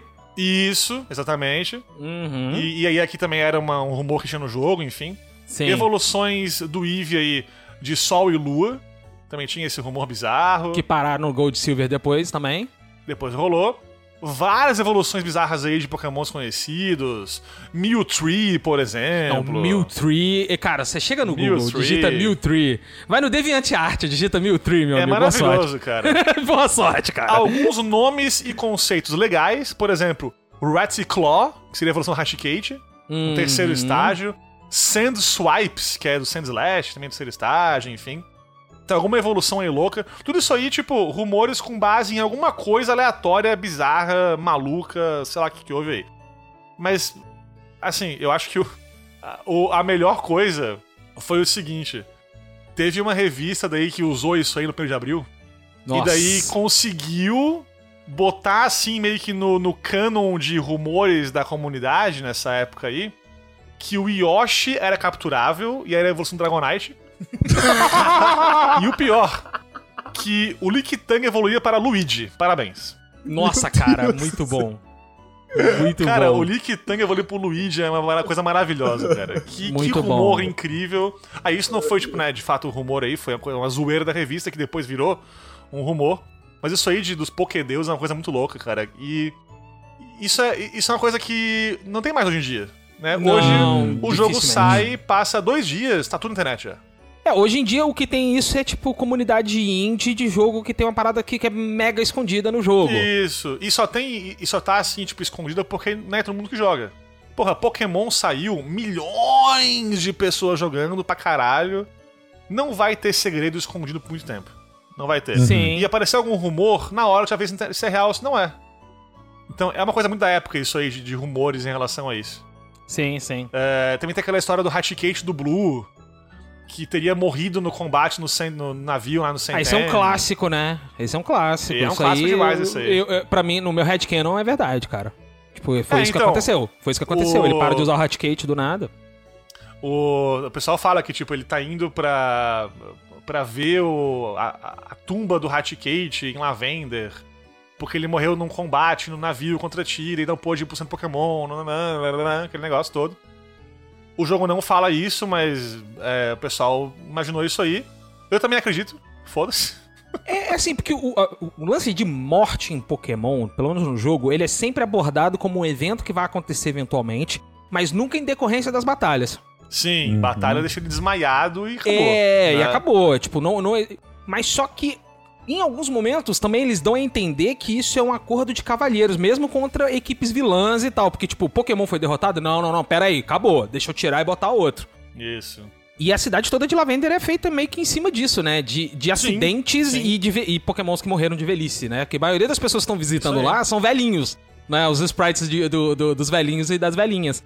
Né? Ah, minha Clefairy, Clefable, que viveu muito tempo comigo, morreu há pouco tempo. Tem uma das falas que eu jamais vou esquecer. Esse caralho, deve ter... Porra, uma Clefairy foi tipo 70, 80 anos. Morreu só agora de velhice. Então, assim, é muito tempo, é. E, pô, na época ainda voltando a jogar Monster Rancher, né, cara? E, pô, os bichos morrem com 4 anos, Monster Rancher, vai tomar no cu, porra. Que Isso. raiva. Que- os bichos morrem com 4 anos. No Digimon, os bichos morrem com, com 3 dias, mané. E. Caralho. Né? Mas assim, esse lance da morte do Raticate, pra mim, sempre foi um- um- uma parada que escapou e eles consertaram depois. Sabe? Do tipo, é- era pra ser isso, ele morreu por causa da batalha. Porque os jogos, eles têm essa parada meio green. Meio Dark Zone, assim. É, isso aí. Os, jo- os jogos têm muito Hoje parada em dia dark. menos, mas no começo era bem, bem mais Sim, forte ho- isso. hoje em dia é creepy, não é, não é tão grim, assim, não é tão é, nefasto, sabe? Sim. Mas o, o, porra, o primeiro Pokémon, cara, nós temos o, o, o Surge falando pra você que, que foram os Pokémons que ajudaram ele depois da guerra.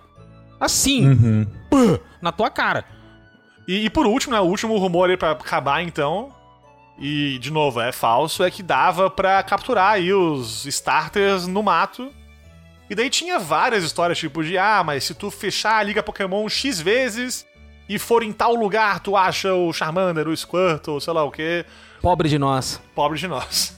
Mal sabíamos que era um golpe do capitalismo pra gente. que merda, hein? Não é, cara? Ai, pai. No fim é isso, né, cara? Pokémon é isso, é compre as duas versões ou ache quem tem a outra, senão você Pois se é. fudeu. Parabéns. Faça seu amiguinho comprar outra versão. Isso. É isso aí. É isso. Esse, é, é- esse- cara, resumo de Pokémon é esse. Essa é a mensagem de Pokémon. Faça amigos ou seja rico. Vida in a nutshell, né, Samuca?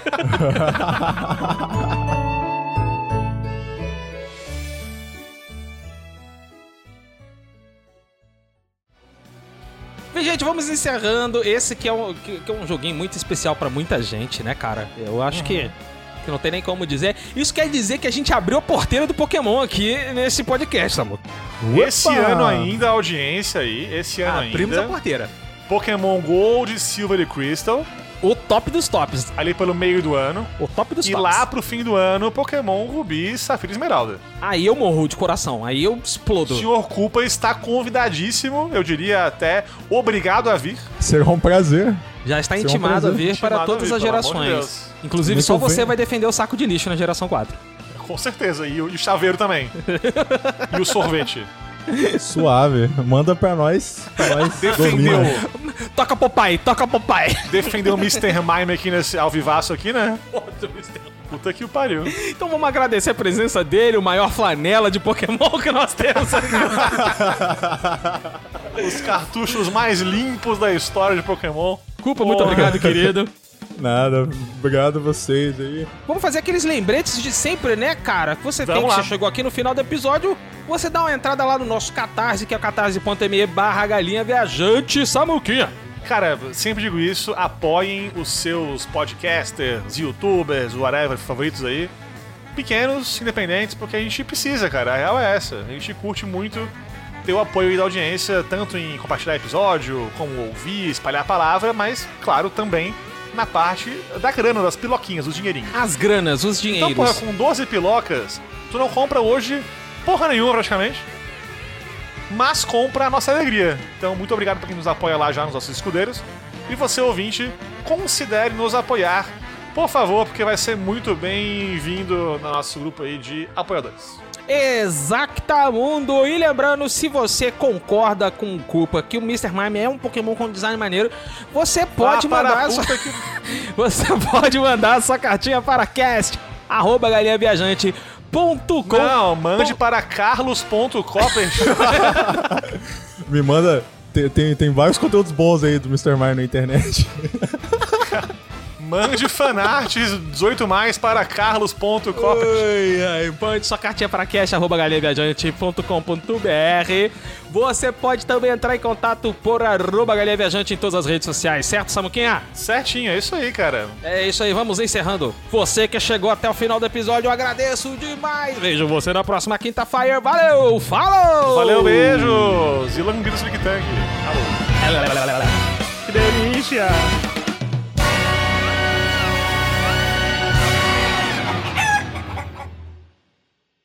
Esse podcast é realizado graças ao apoio dos escudeiros da Galinha Viajante no Catarse.